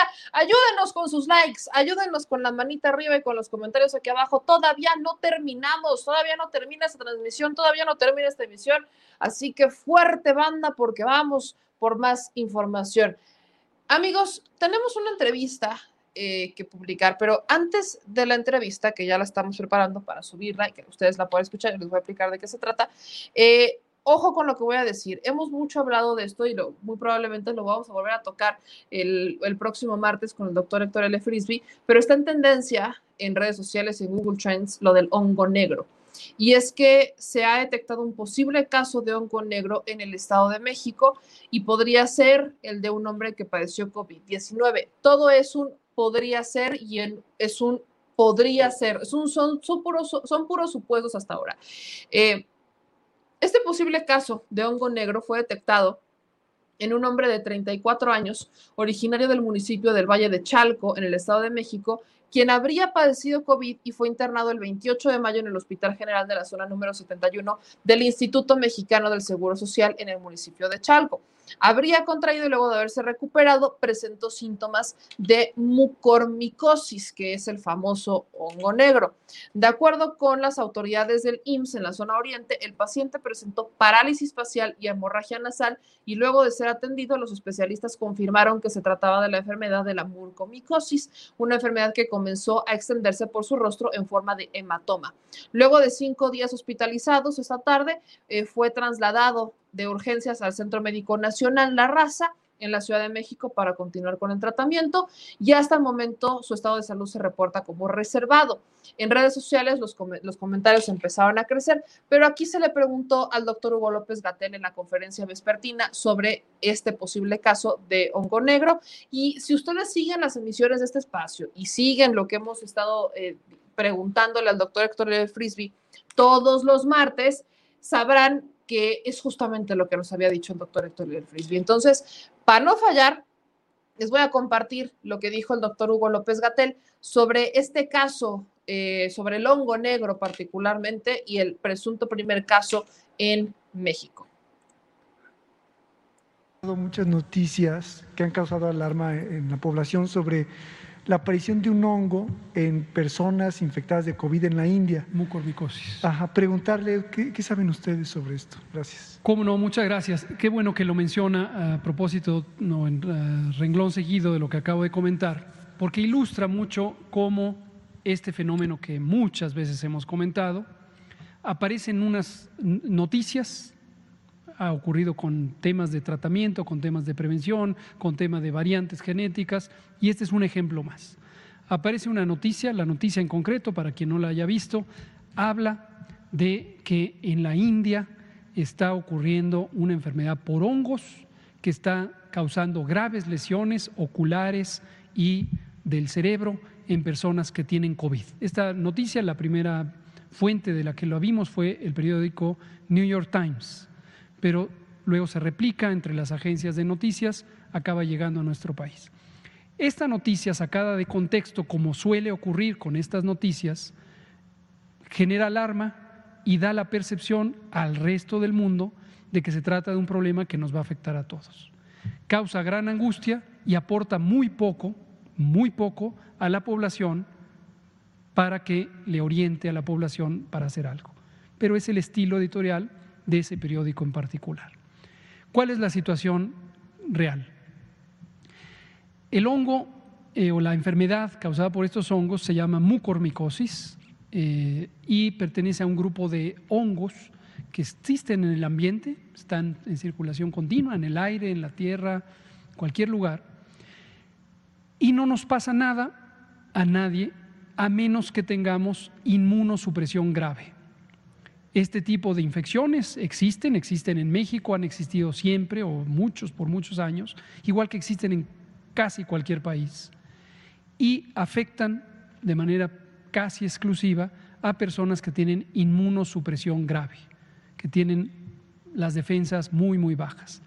La situación clínica donde se presenta con mayor eh, frecuencia es en personas que padecen cáncer y están sometidas a quimioterapia particularmente quienes padecen cánceres sanguíneos, linfomas, leucemias. Se requiere tener inmunosupresión avanzada para que este hongo realmente cause un daño a los seres humanos, de otra manera no causan esto. En algunos casos, que seguramente son un conjunto muy, muy, muy reducido comparado con el muy importante brote de COVID-19 que en este momento experimenta India, algunas personas seguramente reciben medicamentos esteroides, los derivados de la cortisona, y como ocurre en México también, sobre todo en consultas privadas, se les dan dosis excesivas de estos medicamentos. En varias ocasiones nos referimos al peligro de abusar de los medicamentos derivados de la cortisona en el tratamiento de COVID-19. Y cuando se usan estas dosis tan elevadas, entonces ocurre inmunosupresión, el sistema de defensas del cuerpo se apaga, deja de funcionar y entonces este tipo de organismos oportunistas, como se conoce médicamente, afectan y pueden dar este tipo de lesiones. La conclusión para usted, si es que ha visto esta noticia o está a punto de verla en los periódicos mexicanos que les gusta replicar noticias alarmistas que colectan en el mundo, es esto no tiene la menor importancia.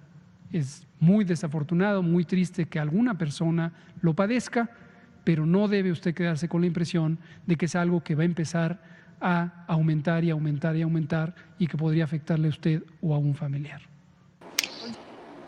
Eso dijo el doctor Hugo López Gatel, es prácticamente lo mismo que ha dicho el doctor Héctor L. Frisby en nuestros martes para combatir la infodemia médica. No se deje engañar, dama, damita, caballero. Yo sé que buscamos muchas veces, eh, llega una información y que estamos a veces, no es que llegó y nos la creemos a la primera porque es, alarmista o sensacionalista, pero es una enfermedad oportunista, es un padecimiento oportunista. Entonces, con COVID o sin COVID estaría presente. Todavía no existe nada que hable sobre una relación directa a consecuencia de COVID. Acuérdense que el COVID justamente si crece es porque tampoco hay muy buenas defensas, entonces son enfermedades oportunistas que se albergan. No es como para pensar que vamos ahora a tener una pandemia de hongo negro, solamente sigámonos cuidando, por favor. Y como les decía, mis amigos, tenemos eh, entrevista. El día de hoy estuvimos afuera de Palacio Nacional y me llegó un caso, yo le agradezco mucho a, mis amigos del Tigre, que justo me, lo presentaron, me presentaron a Javier. Él es un migrante y les voy a plantear el caso así, porque él se fue cuando tenía 15 años a Estados Unidos y trabajó en Estados Unidos. Él ya es también ciudadano americano, pero regresó a su país para trabajar en México. No solo para vivir el sueño mexicano, como les decimos, sino para trabajar en lo que creció como pescador. Él es de Sinaloa, Javier Luna es de Sinaloa y lamentablemente se topó con una situación bastante compleja. Lejos de regresar a un Sinaloa en donde puede, podría crecer y tener oportunidades, regresó a un Sinaloa en donde hay corrupción, donde hay moches y donde una cooperativa se quiere quedar con todo el camarón, con todo, con todo el producto hermoso que produce nuestra tierra mexicana y ha logrado que Semarnat con la pesca y, y este, Profepa estén coludidos y den moches a ejidatarios para contaminar el área en donde está el camarón, donde está la larva, que es donde ellos trabajan, de donde viven muchas familias en Sinaloa. Y lo han hecho de tal manera de que el lodo contaminado se quede estancado, impidiéndoles a los pescadores más pobres acceder al trabajo, acceder al camarón, alejan el producto y lo mandan a una zona en donde hay acceso para unos cooperativistas. Hay muchos de 200 hasta 300 mil pesos para otros líderes, para los ejidatarios, para permitir esta práctica y que solo haya unos beneficiados, una empresa beneficiada y el campesino, digo, el pescador pobre, que se lo, ya saben ustedes dónde. Vamos a ver y escuchar esta entrevista que tuvimos porque creo que es importante hacerle eco a esto que muy pocas personas le hacen eco es importante, como se los dije en un inicio, ser eco de su voz. Y aquí les tenemos un caso más, este en Sinaloa.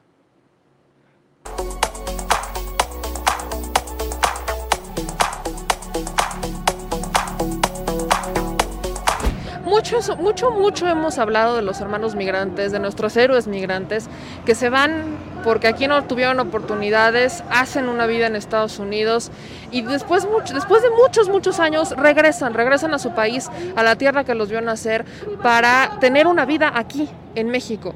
Hoy estoy con Javier y Javier es un caso así, solo que lamentablemente regresó para encontrarse con algo que no, que no es lo que esperaba. Javier, estás acá Cuéntame un poquito de tu historia, cuéntame un poquito de ti antes. Eh, ¿Hace cuántos años te fuiste a Estados Unidos? Ok, ah, primeramente muchas gracias por apoyarme en, expresar la situación. Eh, yo me fui cuando era pues muy niño, tenía 15 años, ¿verdad? me fui buscando mejores oportunidades, ya que acá en el estado de Sinaloa nuestro sector pesquero era muy pobre y pues no entendía por qué la razón no se podía progresar. Y como vengo de familias pescadoras, familias pobres, humildemente, con todo el respeto, me fui de este país buscando una mejor oportunidad en Estados Unidos. Así es como empecé. Y pues allá aprendí otra cultura y regreso en el 2018 ya para establecerme acá, ¿verdad? Lleno de ganas de triunfar con mi gente en mi sector pesquero, ya que mis abuelos, padres son fundadores de la cooperativa donde yo estoy ahorita. Y me dan la oportunidad de ser presidente de mi cooperativa, ser líder de 13 cooperativas de una, de una congeladora y ser presidente de una granja camaronera. Es ahí cuando me empiezo a dar cuenta de todo el mal uso que se le hace al sector pesquero. Cuando estabas en Estados Unidos, ¿a qué te dedicaste el tiempo que estuviste allá? Allá me dediqué a ser pintor, después me dediqué a una constructora y eso fue lo que estuve haciendo allá. Ahora, regresaste, tienes prácticamente tres años ya de regreso en México. ¿Y con qué te topas? ¿Qué es lo que observas de, esta, de este sector pesquero en tu natal Sinaloa? Pues honestamente observo y me doy cuenta, desafortunadamente, de, una, de un mal hábito, de una corrupción súper severa, de que la han llevado en práctica por más de dos décadas, destruyendo nuestras marismas, nuestras fuentes de trabajo de miles de familias. Y eso me incomodó mucho, ¿sí? Entonces empiezo a invitarlos a los cooperativistas que cambiemos esa actitud y cosas así. Tenemos un recurso natural de una salinera que nos, nos brinda la naturaleza. Los invité a hacer una cooperativa de sal y no quisieron, dijeron que estaba loco, quisiera lo que quisiera. La sal nos mata mucha especie porque es mucha la salinidad y poco el nivel de agua, ya que no se draga mucho la marisma.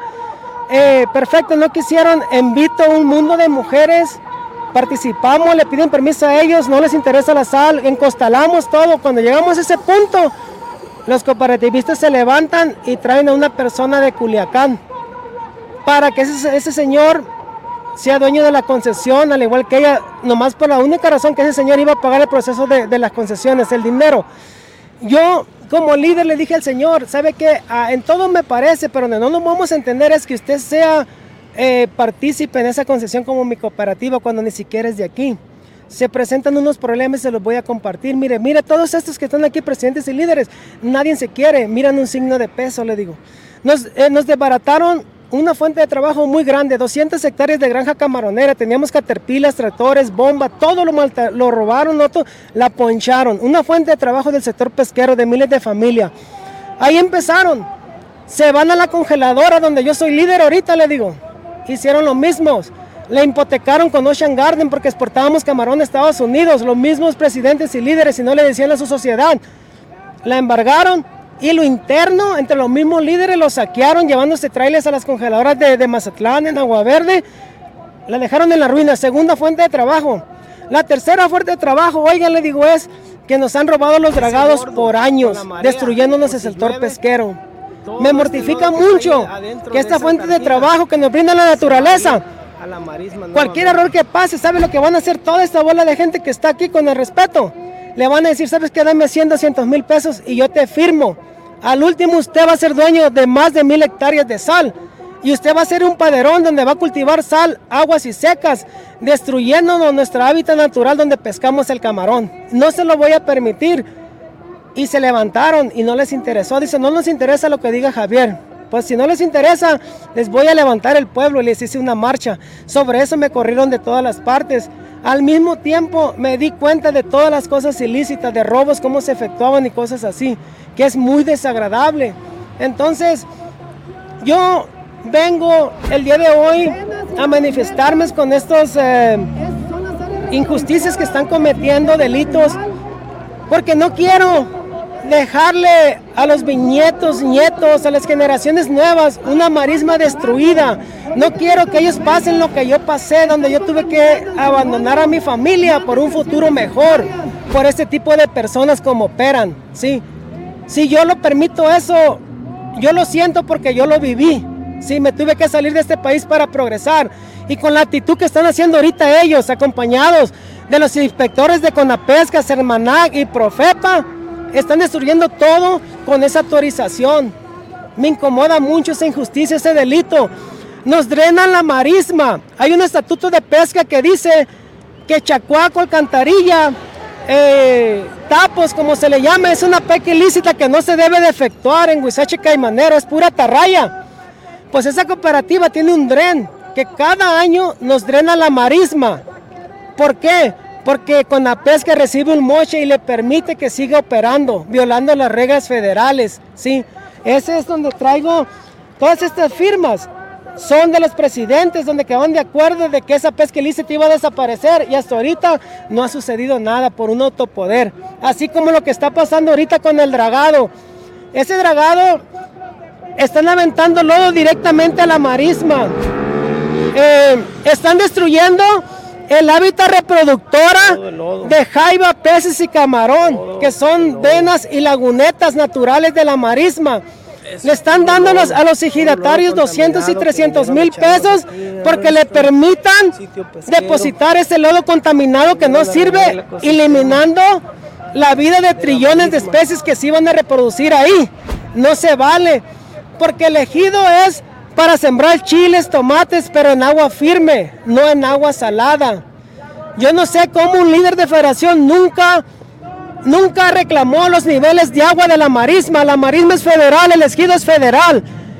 Eh, las reglas de la marisma es donde llega la marea alta, ciertos metros más y toda laguneta y vena que es conectada naturalmente a la marisma es propiedad de la marisma, no del ejido como haya sido. Ahora los ejidatarios son dueños de esas áreas y se están prestando por 300 mil pesos a acabarse el hábitat reproductora de nuestra marisma. Ahora, me estás diciendo que le están dando 200, 300 mil pesos para poner este lodo que contamina y que eventualmente los perjudica a ustedes como pescadores, porque obviamente su chamba la deja mucho más alejada, la va rezagando, la va rezagando, la va rezagando y al final ustedes tienen miedo de quedarse completamente sin chamba. Pero ¿por qué poner ahí ese lodo? ¿Dónde debería de estar? Eh, ¿Por qué no llevarlo hasta donde debería de, depositarlo? ¿Y quién realmente es, quién les paga? ¿Quién les paga a ellos para que el lodo esté ahí en, perjudicándolos a ustedes como pescadores y no en la tierra firme donde deberían de colocarlo? Así es, afirma, ese lodo tendría que ser depositado en un área sólida, lejos de la marisma, no contaminando ningún área viva, ninguna humedad no eliminando manglares ni vidrillos. Eh, yo no sé por qué se facultan a hacer eso. Los del medio ambiente, Profepa y las instituciones presentes acabaron con la vida de aves, de toda cosa reproductora, por un autopoder, por un moche. Sí, porque el que les paga a ellos es un, es un presupuesto de Fondel federal que nuestro presidente Obrador lo certifica, pero no para que hagan un mal uso de él como todo el, todo el complot de robar está unido, el presidente nunca se da cuenta de la realidad, cómo sucedió, cómo arribó y qué se hizo. Vienen acá y le dicen que todo fue un éxito cuando no es así. Eh, ¿Hasta dónde ha llegado la corrupción tan severa que ahora agarran la zona de tiro la propia marisma? A mí me aterraron mi sitio pesquero sin consentirme, sin nada, más de 150 hectáreas el frente me lo llenaron de puro lodo contaminado donde mis lanchas no van a poder arribar por un acto poder. Fui a todas las instituciones mencionadas como tres, cuatro veces. Me dicen que no pueden hacer nada, que porque Profepa trae los sellos vigentes y trae la autoridad para destruir lo que ellos quieran y eso no se vale. Nadie me quiere hacer caso allá en Sinaloa. Es la razón que vengo a exponer este delito acá en México, esperando una bendición, que se haga justicia en el sector pesquero para que miles de familias podamos progresar.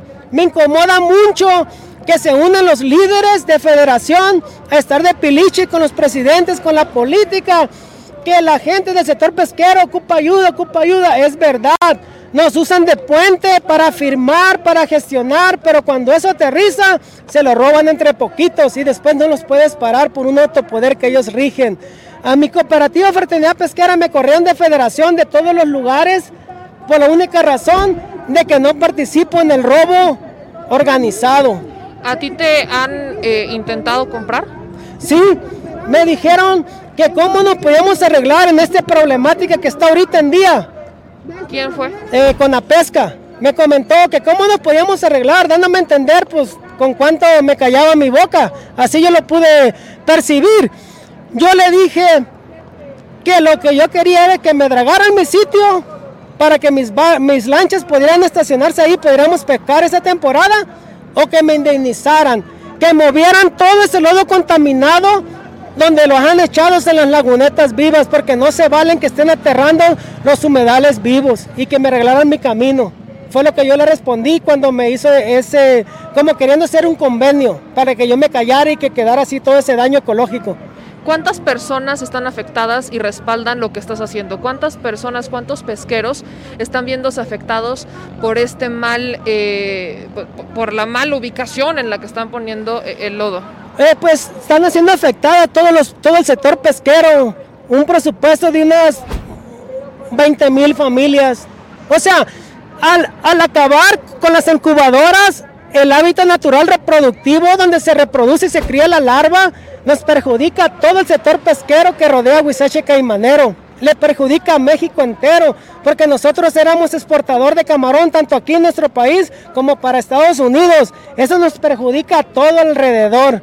O sea, hicieron un daño incalculable con esta marisma y nadie la defiende porque todos agarran moche. O sea, por ejemplo, en el valle le tocó al líder del Valle, el año pasado le tocó al líder de Agua Verde, allá taparon un canal grande y al señor le dieron un moche porque no hubo arreglo, no hubo ruido de nada, así es como se manejan. Cuando la empresa de dragado hace un error, va con el líder y le da una lana y ahí queda, pero nos están destruyendo nuestra hábitat, nuestras áreas pesqueras y eso no se vale. ¿Quiénes son los principales beneficiados de esta mala práctica? ¿Con la pesca, la empresa o quién está detrás? a los que son beneficiados directamente es el, los representantes del sector pesquero, Huizache Caimanero, que son los líderes, y ciertos cooperativistas, presidentes de cooperativas, con la pesca directamente, porque con la pesca es la que, es la que selecciona qué empresa hace el dragado, depende del moche que le den a ellos. Si son cinco empresas y aquella le da un moche mayor, él decide por esa empresa. Aliado con el palomeo de Sermanat y, y Profepa y el del dragado. Ellos son los que están en ese, en ese robo organizado. En el 2019 yo pagué 9 mil pesos para un dragado en mi sitio de Las Coloradas donde acaban de dañar. Y el, el que andaba con el proyecto me dijo, Javier, el impacto ambiental del gobierno federal nos va a llegar un millón de pesos. Cuando ese millón de pesos arribe, nos vamos a robar 700 mil pesos. Yo tengo la gente para hacer el impacto ambiental, lo vamos a pagar con 300 le vamos a dar mucha con la pesca, a mí, al del dragado y a ti. Cuatro personas, hoy el líder, cinco dijo. Entre cinco vamos a robarse 700 mil pesos. De ese millón vas a recuperar un, un impuesto, no sé de qué. Son ciento y tantos mil pesos.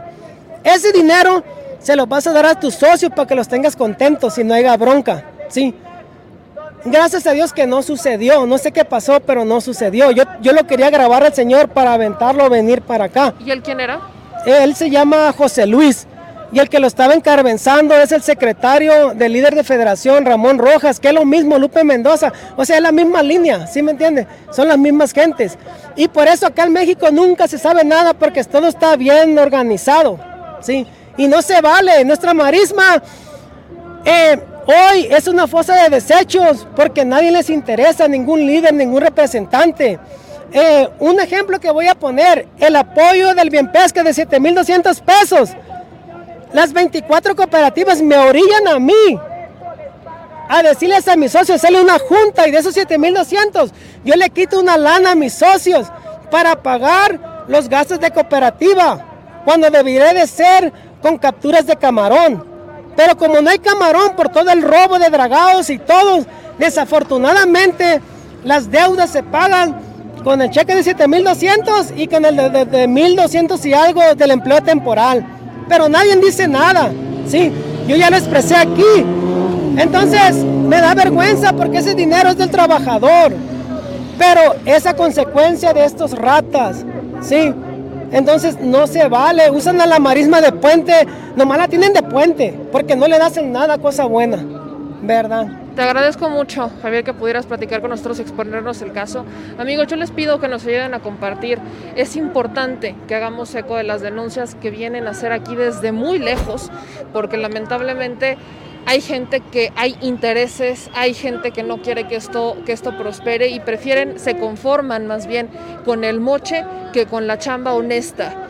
Y eso, eso también hay que acabarlo. Muchas gracias. Muchas gracias. Gracias.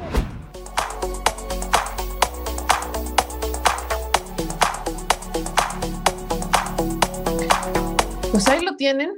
Ahí lo tienen amigos. Aquí hay, hay varios puntos sobre la mesa, ¿no? Los moches, el que la gente prefiera recibir lana a trabajar, que es evidente, evidentemente es más fácil que llegue alguien y diga, mira, no me alarmes de todos, te doy 200 mil pesos y ahí muere, ¿no? Y vengo y aquí y pongo mi lodo contaminado en vez de llevármelo a una tierra firme porque el transporte me va a costar más. Entonces lo ahorro y aquí te voy poniendo, poniendo, poniendo, poniendo, poniendo, poniendo, y eventualmente cuando ya no tengas 200 mil pesos y quieras trabajar, no vas a poder porque todo lo que, esté, todo lo que antes llegaba a, la orilla, todo lo que antes llegaba que podías pescar, ahora está mucho más lejos, lo desaparecieron o simplemente ya no hay porque el dragado tan irregular como lo han manejado ha contaminado la zona. Ese es un tema importante. Aquí, obviamente, hay funcionarios ya más locales, ¿no? Los delegados, los supervisores, los encargados del proyecto y todo esto, que eh, reciben el presupuesto, lo firman y lo entregan a uno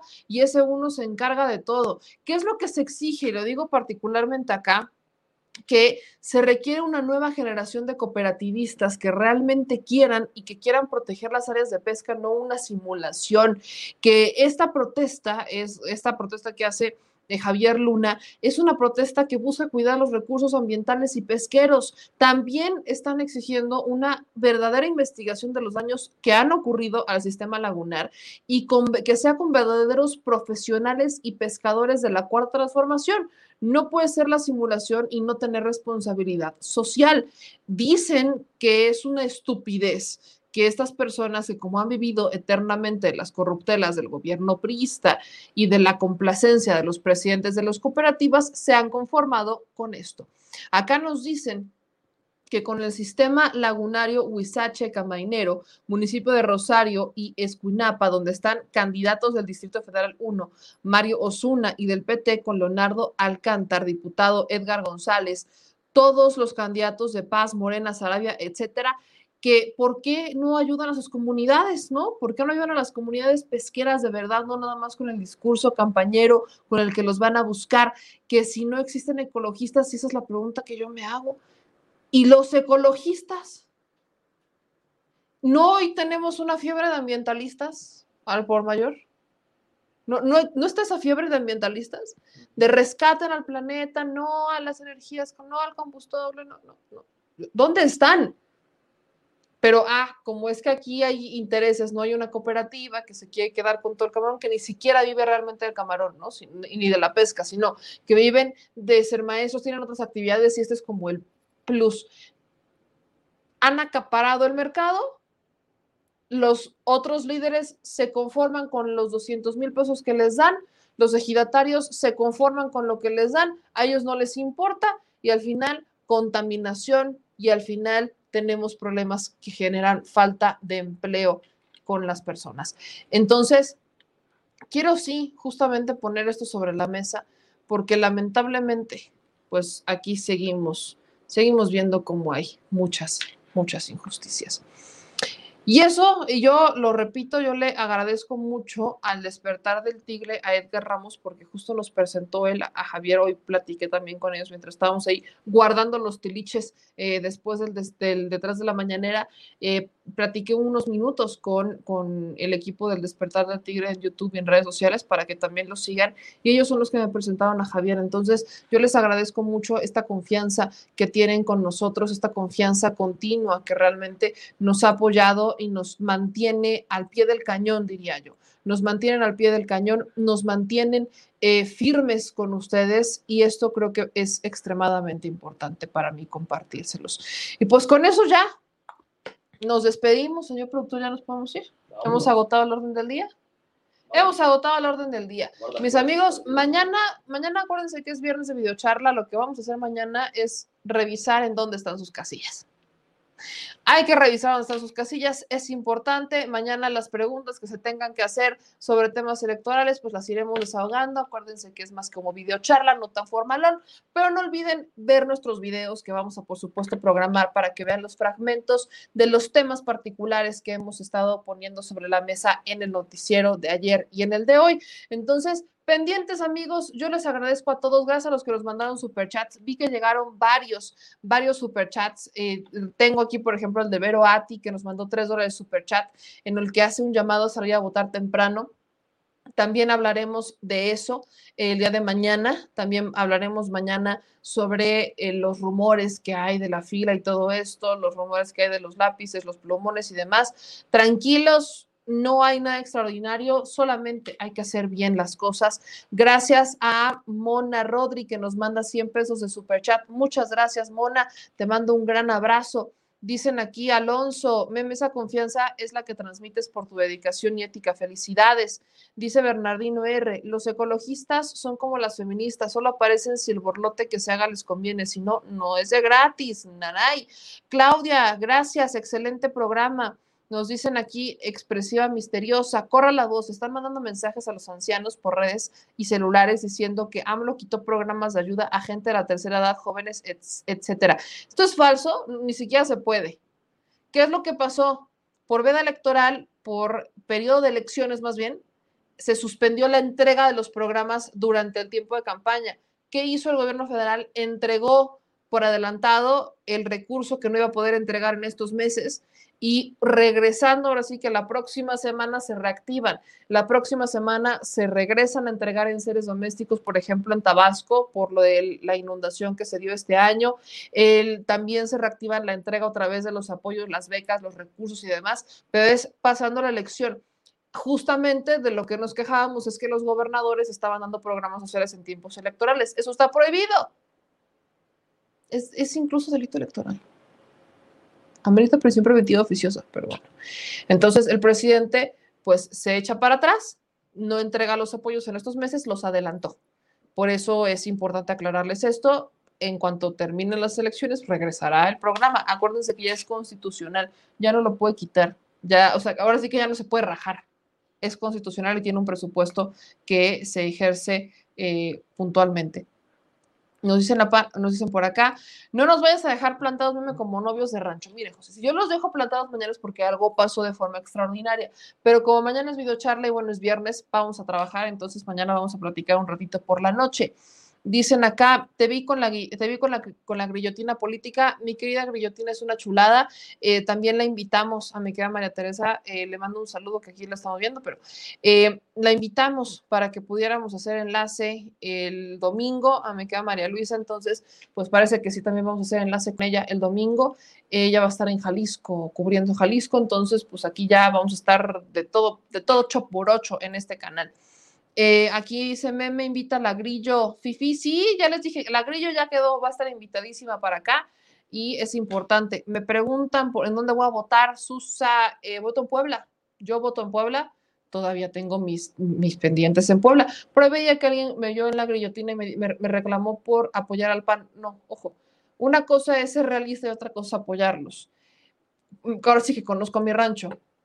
Y si bien hay gente que apoya a Morena, lamentablemente en la capital no es, no es tan grande el apoyo como estaba en el 2018. Entonces es muy probable, y lo digo así, soy muy realista, soy muy realista, porque lo he visto con los vecinos, lo he visto con la gente, es muy probable que el PAN pueda regresar a la capital. Y de hecho dije, me encantaría que no, pero hubo muchos reclamos hacia Claudia Rivera Vivanco también está la mano metida del gobernador, que es justamente lo que decía y lo que estuve diciendo. El gobernador no quiere a Claudia Rivera, Barbosa no la quiere y prefiere Barbosa apelar por tener a Eduardo Rivera. Entonces, ojo, eso es lo que está pasando en Puebla. Hay gente que no está satisfecha con la administración de Claudia Rivera Vivanco. El caso, por ejemplo, en las Cholulas, eran priistas, expriistas, los que pusieron en Morena, tampoco quedaban muy satisfechos. Habrá otros municipios donde gane Morena. Yo quizás a lo que sí apego es que es muy probable que incluso las diputaciones federales también Morena se lleve una muy buena eh, ganada por ahí, pero en cuanto a la capital, en cuanto a las diputaciones locales, no veo el mismo destino. Espero que me sorprendan y que cambie la situación, pero la cosa es ser realistas, ¿no? Y ese es el tema, ser realistas. Con eso me despido, mis amigos. Yo pienso lo mismo, qué horror, pero Vaya, dice Sandra, Claudia no es ratera ni ha endeudado al municipio. Yo sé que no lo ha endeudado, pero el coco quizás de Claudia es la seguridad el coco de Claudia es la seguridad y mucho no dependía de ella, mucho dependía también del gobierno del estado. Y como les he dicho, el gobierno del estado, vaya, el gobernador contrató a gente de Chiapas para hacerse cargo del tema y pues así como que ya no miren qué garantía, qué garantía, no, la persona que contrató pues ya traía una cola muy larga que le pisen, entonces eh, las guerras, los pleitos, yo lo repito, a Claudia no la dejó trabajar el gobernador y Claudia se enfrascó mucho en el pleito con el gobernador, entonces hay errores, Claro que hay errores, así que vayan ustedes, ustedes al final, si ustedes son poblanos, vayan y decidan, salgan a votar. No apliquen mucha de la que aplican en Puebla, que es de, ay, no, es más de lo mismo y se quedan en casa y no hacen nada. Entonces, salgan a votar, es importante. Yo soy Bebe Yamer y les agradezco a todos y cada uno de ustedes que nos estén viendo en este espacio. Entonces, gracias por el apoyo a los que nos han mandado superchats. Gracias por apoyarnos económicamente en estos esfuerzos. Gracias por impulsarnos a ser mejores y a buscar más pendientes mañana en Detrás de la Mañanera en Sin Censura. Y por supuesto, ya en la noche nos veremos por aquí de nuevo para platicar. Cáiganse con las manitas arriba, oigan los pulgares arriba, los deditos como le quieran, pero cáiganse con el me gusta. Suscríbanse a nuestros canales ya llegamos a los 290 mil en YouTube. Llegamos. ¿O son 289? No, ya son 290 mil. Nada más porque no quiero fallar. Espérenme tantito. Nada más porque no quiero fallar en las cuentas, porque me estaba yo emocionando con antelación, porque yo vi un número importante hoy en YouTube. Si ya somos 290 mil, qué chulada. ¿Ya son 290 mil? ¿Me confirmas o me ves con ojos de confírmame? No, estoy esperando la noticia yo. Ah, pues es que me ves con ojos de que sí, me ves con ojos de mucha seguridad, señor productor. Siempre. Excelente, excelente. Gracias por compartir. Somos 290 mil confirmado. Ya somos 290 mil en esta bonita familia, en esta Chile familia, en esta Chile cueva y eso es gracias a usted. Y en Facebook somos 308 mil. Entonces, ahí vamos, paso a pasito, pian pianito. Está nuestro canal en Telegram. Síganos también por allá. Y yo le pido, le, imploro también que nos comparta nuestro podcast. Hoy ya voy a subir, voy a, me voy a actualizar. Hoy fue un día complicado, pero voy a actualizar con los podcasts. Síganos en Spotify, Apple Podcast, SoundCloud y iBooks. Ahí nos encuentra, no hay falla, no hay pierde. Como me llamé, así me llamo. Entonces usted no le busque mucho, está re fácil. Le mando un beso, nos vemos mañana. Adiós. Si estás en Puebla y quieres un café que de verdad sepa a café, ve a Georgian Café. Vas a encontrar postres, variedad de cafés y tés, pero sobre todo un precio justo y sabor inigualable. Por la pandemia, su servicio es solo para llevar, pero de verdad no te lo puedes perder.